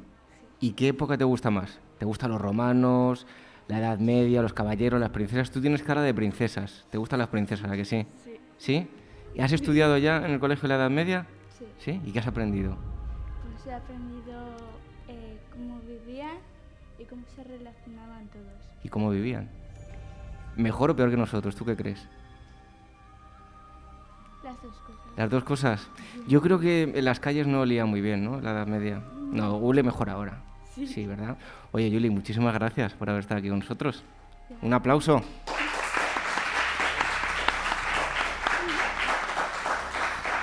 Y tras otro personaje ilustre tenemos a um, otro buen amigo del programa, él es Fernando Alonso. Eh, la broma te la voy a hacer, no el de los coches. ¿eh? Es, eh, Fernando Alonso de Pausanias, mm, él es eh, doctor en arqueología protohistórica y romana por la Universidad Complutense de Madrid, miembro, como decía, de la Agencia de Viajes Arqueológicos, eh, Viajes Arqueológicos Pausanias. Bienvenido, Fernando. Muchas gracias, David. Encantado de estar aquí contigo, con todos. Bueno, esta noche mmm, queremos que nos hables, porque nosotros sabemos que vosotros en Pausanias estáis muy centrados en la antigüedad, pero bueno, también tenéis muchas cosas que contar. A mí, siempre en cualquier periodo de la historia, lo que más inter interesante me parece son los periodos transicionales, ¿no? Entonces, eh, nos vas a hablar mmm, de, bueno, el preámbulo de la antigüedad tardía, en, en concreto a través de los sarcófagos que alberga el Museo Arqueológico Nacional. Cuéntanos, ¿qué sarcófagos son y, y, por qué son tan relevantes? Bueno, pues me gustaría un poco, cuando nos propusiste participar, pues pensamos en algo que fuera un poco, como dices, el preámbulo, ¿no? Y que sirviera de transición. Y hemos elegido dos piezas que hay en el museo, fantásticas, que son dos sarcófagos tardorromanos, en concreto el sarcófago de Astorga y el de Puebla Nueva, de Toledo. Y bueno, los hemos elegido precisamente porque corresponden al periodo del siglo IV, que es el periodo de esplendor de este momento y que, bueno, casi lo primero que me gustaría hacer es un poco una reflexión terminológica, porque estamos acostumbrados, y seguro que todos lo hemos usado mucho o lo hemos oído, el término bajo imperio, ¿verdad? Uh -huh. Hablar de época bajo imperial. Y en el fondo esto ya es una toma de partido, porque hablar de algo que es bajo nos está como poniendo en otra época que es alto imperial, ¿no? Como si lo bajo imperial fuera menor o más, eh, más inferior que aquello que fue alto imperial. Y esto es por la, transición que, la tradición que tenemos eh, historiográfica eh, que ha tildado de esta época como una época de crisis, como una época caótica, una época eh, pues, poco conocida al fin y al cabo. ¿no? Y también además a nivel cronológico pues se confundía mucho porque más o menos no se sabía muy bien si empezaba ya desde el siglo III después de Cristo o en época de, Diocleciano, o, y cuándo terminaba, si terminaba cuando acababa el Imperio Romano como tal o cuando eran las primeras oleadas germánicas que se hablaba, ¿no? o se habla. Y bueno, esto hasta en las universidades hay tradiciones distintas. En la Complutense, por ejemplo, el mundo visigodo y el mundo casi tardo romano se estudia ya en la asignatura de medieval, pero en, el mundo, en la Universidad Autónoma, por ejemplo, eh, se estudia en, el mundo, en la, asignatura de historia antigua. O sea que hay diferentes tradiciones y hay que, yo creo que hay que utilizar en primer lugar el término tardío para hablar de, esta época, el término tardorromano, que podemos hablar más aséptico, y bueno, podemos definir cronológicamente entre el siglo finales del siglo III y sobre todo el apogeo de esta época, que ahora nos referiremos a ella, en el siglo IV y V, ¿no? hasta, como sabemos, el año 476, que es un poco la fecha de, eh, del fin, el último emperador Rómulo Augustulo, como los nombres ¿verdad? del fundador y del primer emperador. Bueno, pues eh, interesante desde luego la reflexión. Tendremos que hacer un esfuerzo para hablar de mm, Imperio Romano tardío y desterrar ese bajo imperio. Em, los sarcófagos, en este caso del Museo Arqueológico Nacional, pertenecen a ese mundo de, cambios y transiciones hacia una nueva eh, realidad y en este caso el cristianismo está eh, por primera vez presente en, monumentos de las aristocracias romanas. Sí, de hecho es, importante entender que la clave, aunque ahora nos vamos a referir a ello, porque estos sarcófagos son famosos por tener eh, de, los, primeros relieves, podemos decir, cristianos, ¿no? de escenas y de relatos cristianos. Y antes de referirnos a ello, quiero un poco eh, atender el tema del contexto. Muchas veces muy difícil, como ahora vamos a ver, eh, los avatares que tuvieron estas piezas. Eh, pero que es muy importante porque no podemos, los museos a veces nos, nos, perjudican en ese aspecto, ¿no? de observar solo estéticamente la pieza y olvidarnos del contexto y como arqueólogo que soy es muy importante, historiador, ¿verdad?, el, aludir a ese contexto. En concreto, el sarcófago de Astorga, que tengo aquí unas notas, ¿verdad?, eh, para que se hagan ustedes una idea, eh, reapareció, podríamos decir, en el siglo, finales del siglo IX, décimo después de Cristo, y se utilizó nada más y nada menos que para enterrar, para inhumar al rey Alfonso III el Magno, que es el primer rey que aúna los reinos de Asturias, el reino Astur y el reino leonés, nada menos. Y cuando murió su mujer, doña Jimena, tenemos datos, ¿verdad?, crónicas que nos dicen que también se enterró en este sarcófago que se había descubierto, entendemos, en las proximidades de Astorga. Durante mucho tiempo se dijo que provenía de una localidad que hay cerquita de Astorga, que es San Justo de la Vega, pero hoy en día se mantiene que muy probablemente fuera de un mausoleo romano, tardorromano, de la propia urbs, ¿no? de la propia ciudad de Astorga. Y luego es muy curioso los avatares que tuvo este, este esta sepultura, eh, que fue utilizada, eh, como digo, en época alto medieval, pero luego sabemos que por las racias de Almanzor, a finales del siglo X, sacaron los restos rápidamente y se los llevaron al Panteón de Oviedo. Y eh, el sepulcro, digamos, quedó en Astorga sin ocupante que se conozca, porque ya el siguiente dato que tenemos, fíjense, es en el siglo XVI, ya eh, tenemos eh, una, crónica de Ambrosio de Morales, cronista de Felipe II, ¿verdad?, que nos dice lo bello que era este, este ataúd que estaba en la capilla de San Cosme y San Damián de la Catedral de Astorga. Y no volvemos a saber nada hasta que aparecen dos enviados de esta casa, del Museo Arqueológico Nacional o de la, en principio unidos a través de la Real Academia de la Historia, que eran eh, Juan de Dios de la Rada y Delgado, que en 1869, aprovechando que el obispo de Astorga está en el Concilio de Vaticano I y con ciertas reticencias del Cabildo de Astorga, pues aprovechan y consideran que en el mejor lugar donde puede estar expuesto este, esta sepultura, este ataúd tardo romano, es aquí, y se lo traen. Y es curioso eh, también la historia, fijaros qué diferente es de el de Puebla Nueva, también aparecido en época muy similar, en el siglo XIX. El de Puebla Nueva apareció en el año 1870-71 en la dehesa de Santa María de las Albueras, en la población de Las Vegas de San Antonio, que hoy en día pertenece a Puebla Nueva, es una pedanía. Y se sabe que apareció in situ, fíjense qué oportunidad maravillosa si hubiera aparecido hoy día, ¿no? Para excavarse y demás. Pero hemos tenido suerte en este caso porque, aunque eh, apareció in situ y podrían haberlo destruido todo y, y, punto, ¿no? Y ahí hubiera acabado su historia, tenemos reexcavaciones que se han hecho en el siglo XX de este mismo lugar por parte del Instituto Arqueológico Alemán. Pero un dato que me gustaría que constara, que es muy curioso, es por cuánto se vendió este sarcófago alemán, porque eh, a través de un intermediario, la propietaria del terreno se lo hizo llegar a este señor y lo vendió al museo por 8.000 duros. Me, suena muy antiguo eso. ¿eh? Suena antiguo, ¿verdad? Le dices ahora euros a los niños, o, sea, le, dices duros y me suena a mí como cuando yo escuchaba reales. Sí, sí. Pero he hecho, hecho el cálculo, ¿eh? Para que nos hagamos una idea. 240,40 euros. una ganga. Una ganga, ¿eh? fíjense. Y bueno, las excavaciones del, del, Instituto Arqueológico Alemán fueron muy interesantes porque pudieron describir un edificio monumental, un auténtico mausoleo, posiblemente asociado con una eh, villa tardorromana que tiene planta octogonal y tiene una cripta donde todavía se conservan los marcos en cal donde iban incrustados tres, al menos tres sarcófagos, de los cuales el de Puebla Nueva que, está aquí expuesto en el MAN es uno de ellos, pero se encontró diferentes fragmentos del resto de sarcófagos, ¿verdad? Uno de ellos, eh, bueno, por lo menos el que tenemos aquí y al menos otro más, son de mármol de Estremoz, que esto es muy interesante, por los estudios que se han hecho arqueométricos.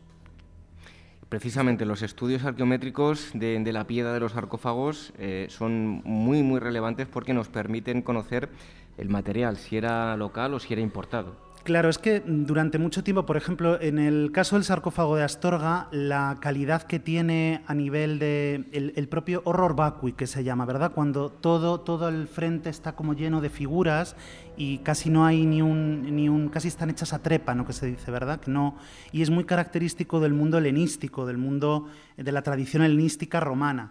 Y, y, en el caso del de Astorga mm, podemos incluso afirmar casi que parece importado de talleres de la zona itálica, incluso se ha dicho de la propia metrópoli de Roma, nada menos. Pero el caso de Puebla Nueva es distinto y, el hecho de que sea el material, el mármol eh, de, la península ibérica, de Extremot, que es eh, una zona portuguesa cerca de Évora, y, los propios datos que la propia eh, calidad de los relieves dan una sensación de que han sido ya hechos en talleres locales. No porque sean peores, ¿eh? sino porque tienen, digamos, particularidades. Ya no hay ese error vacui, hay otra serie de características y, esto se une mucho con otros estudios que se han hecho en eh, sarcófagos, como por ejemplo, no, no, un sarcófago en sí mismo, sino la cubierta, el frente encima del, ataúd, que era muy común porque estaban hechos para para verse ¿no? en este tipo de mausoleos, de eh, Carranque, también de Toledo, que se ha estudiado hace poquito y que tiene la representación del ciclo de Jonás, muy, muy explícito el mensaje cristiano de Jonás, porque si pensamos, seguro que a todos nos suena la historia de Jonás, que le traga la ballena, ¿verdad? Eh, y después le regurgita en un acto que viene a simbolizar la muerte y resurrección, ¿no? Eh, un, muy, muy poderoso, ¿no? ¿Se imagina que hacen un viaje a cualquier sitio de España, incluso fuera, Italia o cualquier sitio, y llevan a un miembro de Pausanias a su lado contando? Pues es que es realidad, o sea, lo que tienen que hacer es visitar la página web de, Pausanias y fíjense qué lujo el poder hacer un, viaje con, ellos. Citabas a Carranque, ah, sí, ahora mismo. Eh, ha sido durante dos años guía arqueológico en el Parque de la Villa de Carranque. Lo tienes que conocer. Claro, por, eso me, me, sale rápido, ¿no? El, eh, Carranque es muy interesante y en el caso de esta cubierta apareció reaprovechado, fíjense ustedes, en un edificio que hoy en día sabemos es de planta basilical y lo conocemos ahora como el Palatium, que es un concepto distinto del final del mundo antiguo, de edificio de representación del poder, pero no apareció en ese edificio, sino que apareció en un contexto secundario sobre las ruinas de ese edificio, ya acabado el Imperio Romano y vinculado con el mundo visigodo, porque esta cubierta de sepultura apareció en la tumba de una niña visigoda, fíjense ya datado en el siglo VI-VII después de Cristo.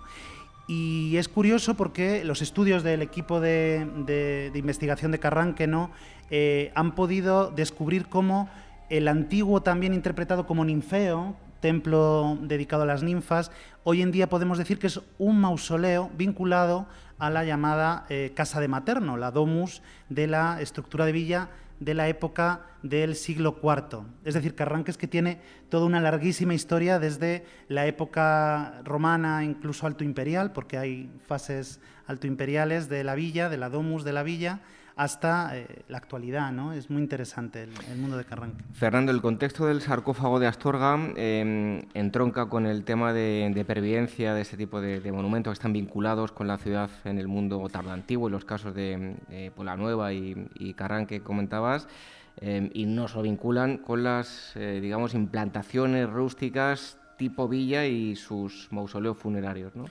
Sí, un poco el, modelo histórico que tenemos todos en mente que, estudiamos habitualmente es un modelo muy simplista, ¿no? que nos pone como mm, se nos habla del concepto ya, ya muy, muy dejado atrás, ¿no? de ruralización. Es como si eh, los, eh, los, los, eh, las ciudades en esta época, a partir del siglo IV, se abandonaran y todas las aristocracias se trasladaran al campo con todos los lujos que habían tenido en la ciudad y se los llevasen a sus grandes estructuras, fincas rústicas y, allí pues eh, mandaran construir todos los programas decorativos y, demás. Me estoy asustando porque... Fernando, te estás asustando, ¿no? bueno, seguro que se, se, percibe a través de la radio.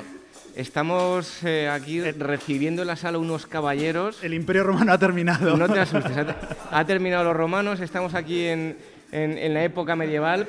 ¿A quién tenemos aquí, por favor, en ese micrófono? A ver. Sí, tenemos aquí unos miembros de, unos grupos de recreación, eh, concretamente de Mallerit Histórica y de Conca, que nos ha invitado el museo pues, a venir aquí a hacer esta divulgación. A hacer esta, divulgación de, sobre todo de la vestimenta y el armamento, tanto del siglo XIII, como estamos nosotros, como del siglo XV. Por favor, una descripción radiofónica a todos aquellos que nos están escuchando que lleváis puesto. Eh, pues sí, llevamos todo lo que había a nuestro alcance en el siglo XIII y en el siglo XV. Teníamos eh, lo característico, lo propio del caballero del siglo XIII, que hacía grandes rasgos para la gente que no nos ve. Eh, mm, básicamente hay una cota de malla, de anillas de acero entrelazadas. Me estáis dando calor con solo veros, ¿eh? Pues bastante. Pero se, se, acomoda uno, ¿sabes? Se aclimata. Una vez que se suda, se queda dentro de toda esa humedad y estamos aquí y porque llevamos una prenda también muy gruesa, el gambesón, eh, para que nos proteja de los golpes y de la rozadura de la propia cota de malla. Y tanto en el cuerpo, la loriga, como la almofa en la parte superior. Y nuestro armamento, eh, lanza, espada, maza, hacha. Eh, lo propio del caballero del siglo XIII y del XV, pues aquí lo tenemos a, Jacobo. Del XV yo me he quitado la, la coraza y la espada antes de venir aquí porque ya no podía respirar directamente, ¿no? Eh, no, porque dijo, vamos a la radio y tal, y dice, si es que, digo, bueno, pues por quitarme algunos, algunas cosas de en medio porque me iban a estorbar aquí. Y nada, lo que llevo es lo que se llevaría en el siglo XV debajo de la coraza, que llevo un gambesón que lleva la cota de malla cosida justo a las partes que dejan hueco. Es decir, la parte de los brazos que no cubría la armadura, eh, las axilas, y luego después ya también llevo un faldar de cota de malla que si ponía y se, se quitaba, se sujetaba el gambesón con unos puntos de armar, se apretaba con una correa. Y luego después también llevo un gorjal de cota de malla que se ajustaba con unas correas por detrás, que es el mismo que lleva la escultura del rey Pedro el Cruel que hay en el, en el museo, la escultura grande que hay en las salas medievales. Y bueno, luego ya encima de eso ya iba la coraza, etcétera. Pero vamos, siempre que veamos a un caballero del siglo XV que la soma cota de malla y ese tipo de cosas no lleva una cota de malla completa. Oye, me imagino que intentando retrotraernos a, la época había que estar en forma para llevar esto, ¿no? Ah, no, sin duda, sin duda. Pero bueno, también era, ellos se habían estado preparando para esto desde, desde pequeños. Sea, gente que entrenaba a diario y luego después también el tipo, por ejemplo, la caza era una preparación para la guerra, porque también eso, eh, montaban a caballo y la forma en que cazaban, que alanceando los animales, etcétera, pues bueno, eran eh, profesionales. Eh, sí, eran profesionales, sí. Y era gente que estaba muy en forma. vosotros hacéis recreación histórica, muchas veces vemos las películas. Mm. Yo no sé si, bueno, vemos ahí que nos engañan un poquito, el cine es cine y la ficción es ficción. Mm. ¿Se luchaba realmente como vemos en las películas o no? Es que, no, hombre, como vemos en las películas, para nada. De hecho, por ejemplo, un combate en eh, con armadura del siglo XV, final del XIV, básicamente lo que irías es buscando en los huecos al contrario. Tratándose de dos caballos desmontados, eh, empleaban un tipo de arma que, bueno, tiene diferentes denominaciones.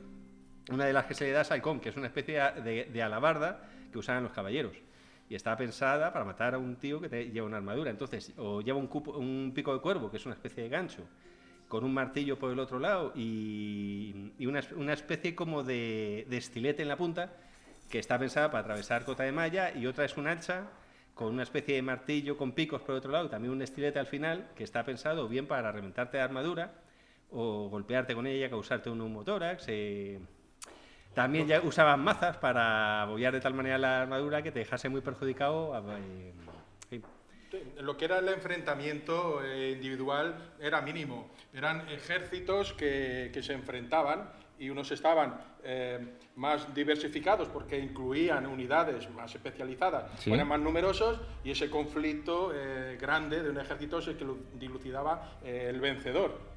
una vez raro también, bueno, que era ya personal, eh, cuerpo a cuerpo, mm, no eran esos combates interminables.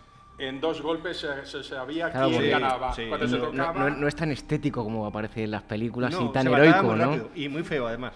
Como te dejaba no te matara la primera, te dejara un poquito herido o con una maza, algo lesionado, enseguida venía el segundo golpe.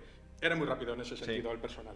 Oye, y algo de lo que nunca se habla mucho, eh, poco, bueno, que se tapen los oídos a aquellos que no le dé, un poquito de asco, pero eh, estar dentro de un enfrentamiento, eh, no todos los caballeros eran muy valientes, algunos se hacían las necesidades encima y eso nunca se dice, ¿no? Eh, pero está estudiado, incluso en combate moderno, hay un libro que ha sido publicado recientemente que por un militar norteamericano que se llama Sobre el combate y en él explica que hacérselo encima es lo más normal del mundo, porque el cuerpo cuando se enfrenta a una situación extrema, lo primero que hace es coger recursos de donde sea. Y si tú estás con la barriga llena y no sé qué, lo que hace es soltar lastre, automáticamente. Lo que pasa es que ese es el gran secreto que ha pasado de generación en generación. Porque cuando tu nieto te dice, abuelo, ¿qué hiciste en la guerra? dice, me lo hice encima. Pues no. No me imagino yo al Cid, que claro. ponemos aquí haciéndoselo encima, ¿no? No lo vamos a decir. y además, si te entran ganas, madre mía, ¿eh? complicado.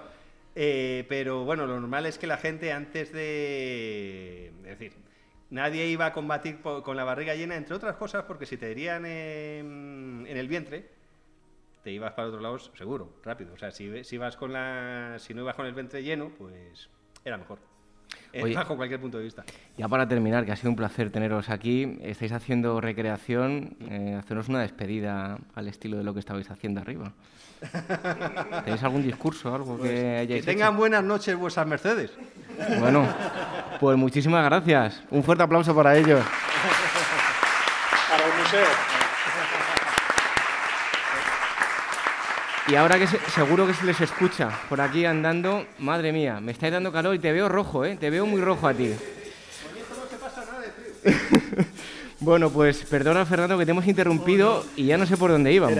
Era, para interrumpirme, era... No sé si estamos hablando de Astorga o... No, no te preocupes. Yo eh, ahora te digo con lo que me estaba yo inspirando, porque estaba viendo esto y estaba recordando un poco que en el mundo tardorromano es cuando empieza un poco también este tema de la militarización empieza eh, un poco eh, todo el fenómeno de la ruptura de las fronteras, de, de los limes, ¿no? de el tema también de las guerras civiles entre los, las distintas facciones de los emperadores. Incluso ya a finales del siglo IV tenemos a Teodosio, emperador hispano, ¿verdad?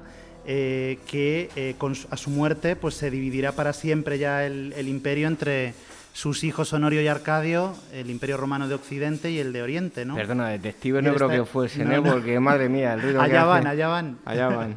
bueno, pues estos señores que luchaban por, la, fe cristiana, ¿no? La fe cristiana.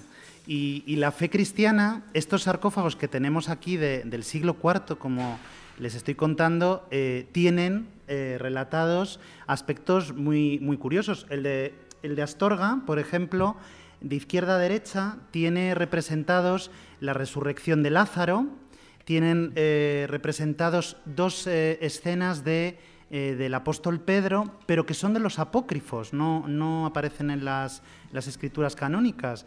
Aparece el arresto de Pedro y aparece el milagro que se llama de la fuente con Pedro, que es un milagro que se cuenta que eh, hizo brotar agua de una roca, emulando un poco al propio Moisés, y los guardianes que estaban eh, romanos no se postraron de rodillas y Pedro les bautizó por primera vez. Es una representación del bautismo. Luego aparece en el centro del sarcófago de Astorga maravilloso, que es, está un poco es, la parte que está peor conservada, aparece el árbol del bien y del mal y Adán y Eva, el pecado original.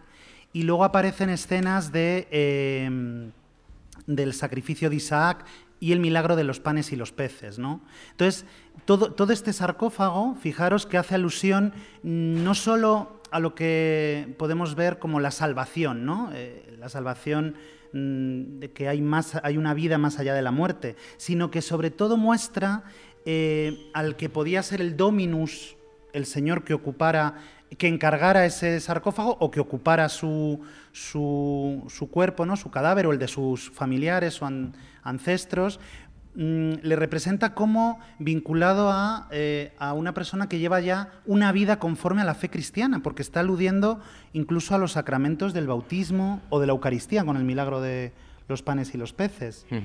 y, en cambio, em, o en cambio, en la misma línea, el de Puebla Nueva, fijaros, el de Toledo, que también tenemos aquí de, Puebla Nueva, mm, representa lo que se llama la traditio legis. La traditio legis es el, hecho de eh, el sucesor de Cristo, nada menos. Y todos tenemos en mente que el sucesor de Cristo, eh, seguro que muchos lo hemos oído, ¿no? Eh, es, Pedro, ¿no? Pedro, sobre ti edificaré mi iglesia, ¿no? y sin embargo, en este hay todo un fenómeno de época tan temprana del siglo IV donde el sucesor es Pablo. En este sarcófago, quien aparece es Pablo. Eh, aparece Cristo entronado, seis apóstoles a un lado, seis al otro, pero el que aparece con las manos veladas es, eh, es Pablo, nada menos, ¿no? Lo que mm, nos lleva un poco a ese mundo de los concilios de Nicea, de Constantinopla, del siglo IV, posteriores ya a la tolerancia ya por parte del emperador Constantino a, a los cristianos, pero precedente a lo que fue ya con Teodosio a finales del siglo IV eh, cuando ya se hace oficial, que ya cambian mucho las cosas. Pero es que estos sarcófagos son de un momento absolutamente de transición, que conviven perfectamente con estructuras de tipo fincas rústicas, como las villas, como la villa de Carranque, que tienen cuajados sus suelos y de mosaicos, de, de programas decorativos absolutamente paganos a ojos de un cristiano. Y seguro que todos nos preguntamos a priori qué pinta ¿no? Esto, este, esta, esta, bipolaridad, ¿no? Y bueno, no, no hay que extrañarse, es que eh, no se pasa de la noche a la mañana a ser eh, cristianos casi como estos que han entrado con las mallas ¿no? del siglo XIII, ¿no? sino que es un proceso paulatino y tenemos que pensar que el mundo tardorromano es romano, no es medieval, es un mundo romano. Eh, absolutamente imbuido de la cultura romana que, se que fundamentaba sus virtudes en los, en los, mitos, en los mitos de la antigüedad grecorromana. Y entonces no, no es contradictorio, porque el mensaje cristiano donde cala no es en todos absolutamente los aspectos de la vida, donde empieza a calar es en el mensaje funerario, que es el más importante, y que en el fondo no era tan raro al mundo de los romanos, porque en el fondo es un misterio más, es un tipo de religión mistérica eh, que promete una vida en el, en el más allá, ¿no? que, como, como otras tantas. Por ejemplo, Fernando, eh, en los mosaicos, em, en las villas que, conocemos reflejan eh, famosos mitos paganos y escenas también profanas, como pueden ser las, las, cacerías o las carreras de, en el circo. Bueno, ¿Cómo se entiende ¿no? la, la, aparición del cristianismo en, en este contexto? Sí, efectivamente es, es, lo que comentaba, ¿no? Un poco que hay que, que, lo que, lo que primero aparece, digamos, es el mensaje vinculado al ámbito funerario. Y por eso son tan importantes los sarcófagos como soportes para transmitir el, eh, estos, eh, estos, programas eh, no solo decorativos, sino simbólicos y religiosos en este aspecto del primer cristianismo. Pensar que el, primer paleocristianismo aparece en las catacumbas, vinculado con una situación de una secta que tenía que vivir en, escondida y realizaba sus sitios de culto fuera de la ley del Estado romano, pero poco a poco, según lo van adoptando las grandes clases aristocráticas romanas, y sobre todo a partir de Teodosio, que ya es religión oficial del Estado y se puede hacer de una forma absolutamente abierta eh, y, sobre todo deseable, vinculada con, las estructuras de poder, pues se, desarrolla eh, por todos los sitios, ¿no? Pero ojo que estamos hablando todo el tiempo de sarcófagos, pero es mucho más complicado los lugares de culto. Es decir, las iglesias. Eh, durante mucho tiempo se ha intentado vincular en cada una de, las villas, de las estructuras de tipo villa, eh, plantas basilicales como si fueran mm, paleoiglesias, podríamos decir, o protoiglesias, ¿no? de, estos momentos de transición.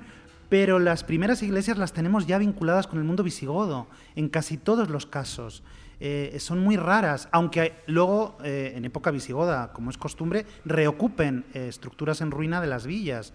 Pero las zonas de culto mm, no están absolutamente todavía en esta época del siglo IV y siglo V mm, estructuradas y, planeadas ¿no? en, plantas basilicales o en, lugares de culto como tal. ¿no? Se harían posiblemente mm, ceremonias en, en, los propios lugares que eran comunes en el mundo romano, ¿no?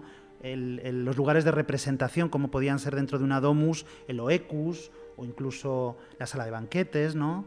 el triclinium. Y en época incluso del siglo V, la idea esta del palatium que decíamos en Carranque, ¿no? que, es, que es ya como el sentido máximo áulico, se puede decir, ¿no? de, de un complejo solo enfocado a la representación del poder del dominus, ¿no? ya elevado a un nivel casi protofeudal, salvando las distancias. ¿no? Bueno, Fernando, oye, para terminar, em, ¿qué tenéis pensado hacer ahora a corto plazo? ¿Qué viajes tenéis? Pues mira, acabamos de volver de Sicilia. Maravilloso viaje y ahora nos vamos a ir a Etruria, nada menos.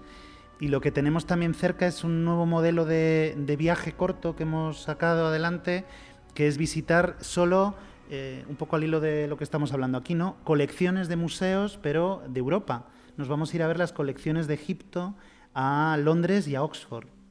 Nada menos. Bueno, pues yo les recomiendo que hagan un viaje con, con Pausanias porque van a tener información y además de, la buena. Fernando Alonso, muchísimas gracias por haber estado aquí con nosotros. Muchas un abrazo. gracias a vosotros. Un abrazo.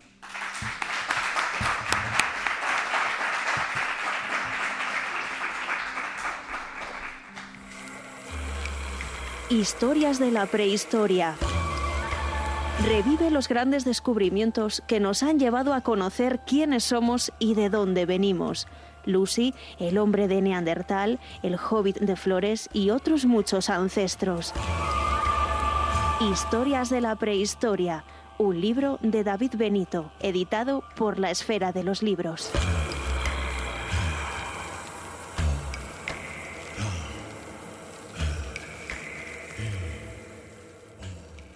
Ágora Historia, con David Benito en Capital Radio.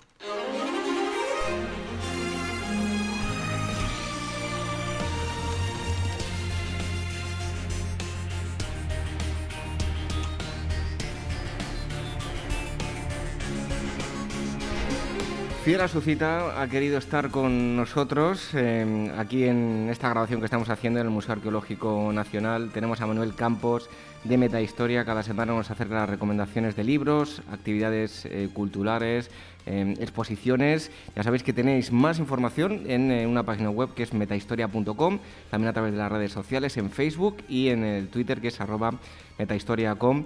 Manuel Campos, muchísimas gracias por estar aquí con nosotros. A vosotros, David, buenas noches. No podéis faltar. No podemos faltar, no podemos faltar. Pues vamos con las recomendaciones de libros. En primer lugar, Historia de la Edad Media, no podía ser de otra forma, en Occidente. Sí, esta semana, como estamos en un programa especial, hemos decidido traer no novedades como tales, sino recomendaciones de libros y, por supuesto, de la Edad Media. Y este primer libro que os traemos es Historia de la Edad Media en Occidente, de Emilio Mitre, que es uno de los grandes especial medievalistas que ha publicado Cátedra y es, bueno, es uno de los manuales de referencia de la Edad Media. Mm, con mucho, como llevamos oyendo a lo largo del programa, la Edad Media no es ese periodo oscuro, tenebroso, que no se sabe muy bien qué había, que todo muy, muy sucio, muy así, sino que es, la verdad, es, tiene mucha riqueza, tiene culturalmente, filosóficamente, socialmente también, y este manual pues, nos recorre no solo la historia de la Edad Media, desde básicamente de la caída del Imperio Romano hasta el Renacimiento, sino que también nos, informa sobre pues, como los, cambios económicos, los cambios sociales, las instituciones más importantes, los cambios religiosos. Es que es un libro muy interesante para todo aquel que quiera eh, acercarse un poco a la Edad Media desde un punto de vista menos especializado y más divulgativo. Otra de las recomendaciones es La formación medieval de España de Miguel Ángel Ladero Quesada. Pues nos podemos preguntar, eh, ¿y qué, nos afecta a nosotros la Edad Media? después de mil años después, ¿por qué es importante la Edad Media? Bueno, pues este libro nos ayuda a comprender bastantes cosas y sobre todo de la configuración actual de España. Miguel Ángel Ladero Quesada, que es uno de los grandes medievalistas y uno de los grandes historiadores españoles, académico de la Real Academia de Historia, nos acerca un libro en el que nos explica más o menos cómo se van creando los reinos cristianos, cómo se van configurando a medida que avanza la reconquista y cómo eh, pues, alianzas matrimoniales, eh, victorias, eh, conquistas, cómo más o menos se van configurando pues, los, los, reinos que al final se han convertido en comunidades autónomas en cierto modo. Pues bien, este libro nos explica más o menos cómo se forma la España que conocemos durante la Edad Media. Otro más, además este me gusta mucho porque habla de mm, los ciudadanos de, de, a pie, la gente de la Edad Media de Robert Fossier. Así es, este libro, normalmente cuando hablamos de las media, suelen ser libros en los que se habla pues eso, de caballeros, monjes, reyes, emperadores, eh, papas. Bueno, pues eh, eh Fossier, que es un, especial, un, catedrático francés muy reconocido, se olvida de todo ello y se centra en pues, los campesinos, los panaderos, por supuesto también los niños, y cuáles eran sus inquietudes, porque al final eh, las élites son un porcentaje muy pequeño de la población de la Edad Media. Entonces, los estudios han tendido a olvidarse de que eran pues eso, gente de a pie. Y este libro los recupera y nos estudia sus inquietudes, cómo era su día a día, sus rutinas, sus miedos. La verdad es que es un libro que, para conocer la que es la Edad Media de verdad, lo que, es, lo que hay detrás de lo que dicen los libros de historia, es un libro fundamental.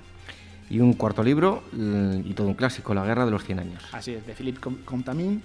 Es un libro, bueno, es la gran batalla, es decir, el gran, eh, a nivel europeo, la batalla más importante de la Edad Media es la Guerra de los Cien Años es que es un libro muy sencillito, son apenas 150 páginas, un libro, se puede considerar un libro guía en el que te explican los grandes hitos de la de los 100 años y aquí todo el que interesado, la verdad es que se ve muy, muy bien.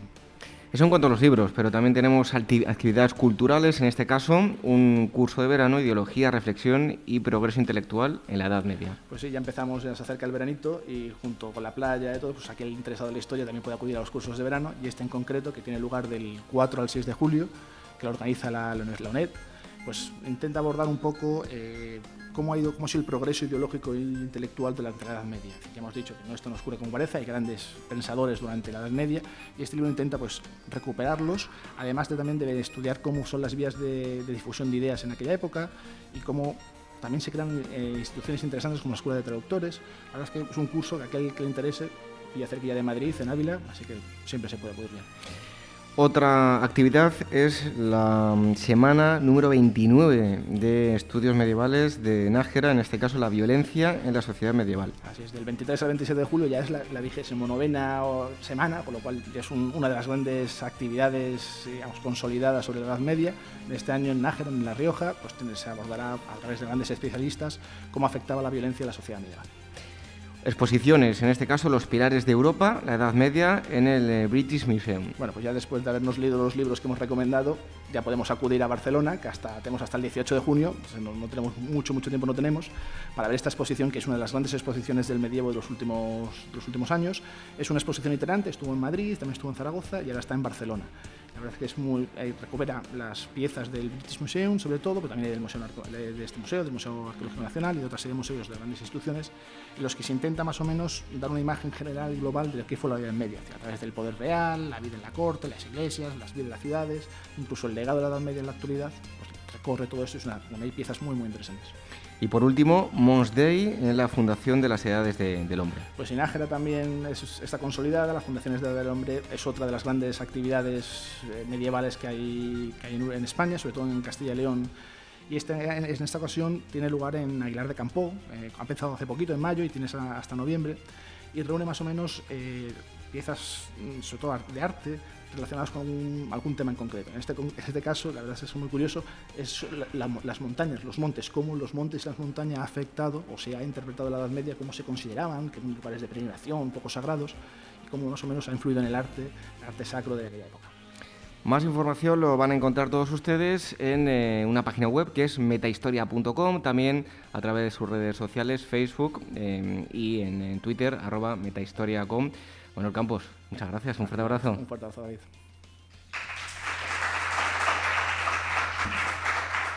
¿Quieres que hablemos de algún tema en concreto? Escríbenos y dinos qué te gustaría que tratásemos en el programa. Contacto arroba agorahistoria.com y agora arroba capitalradio.es.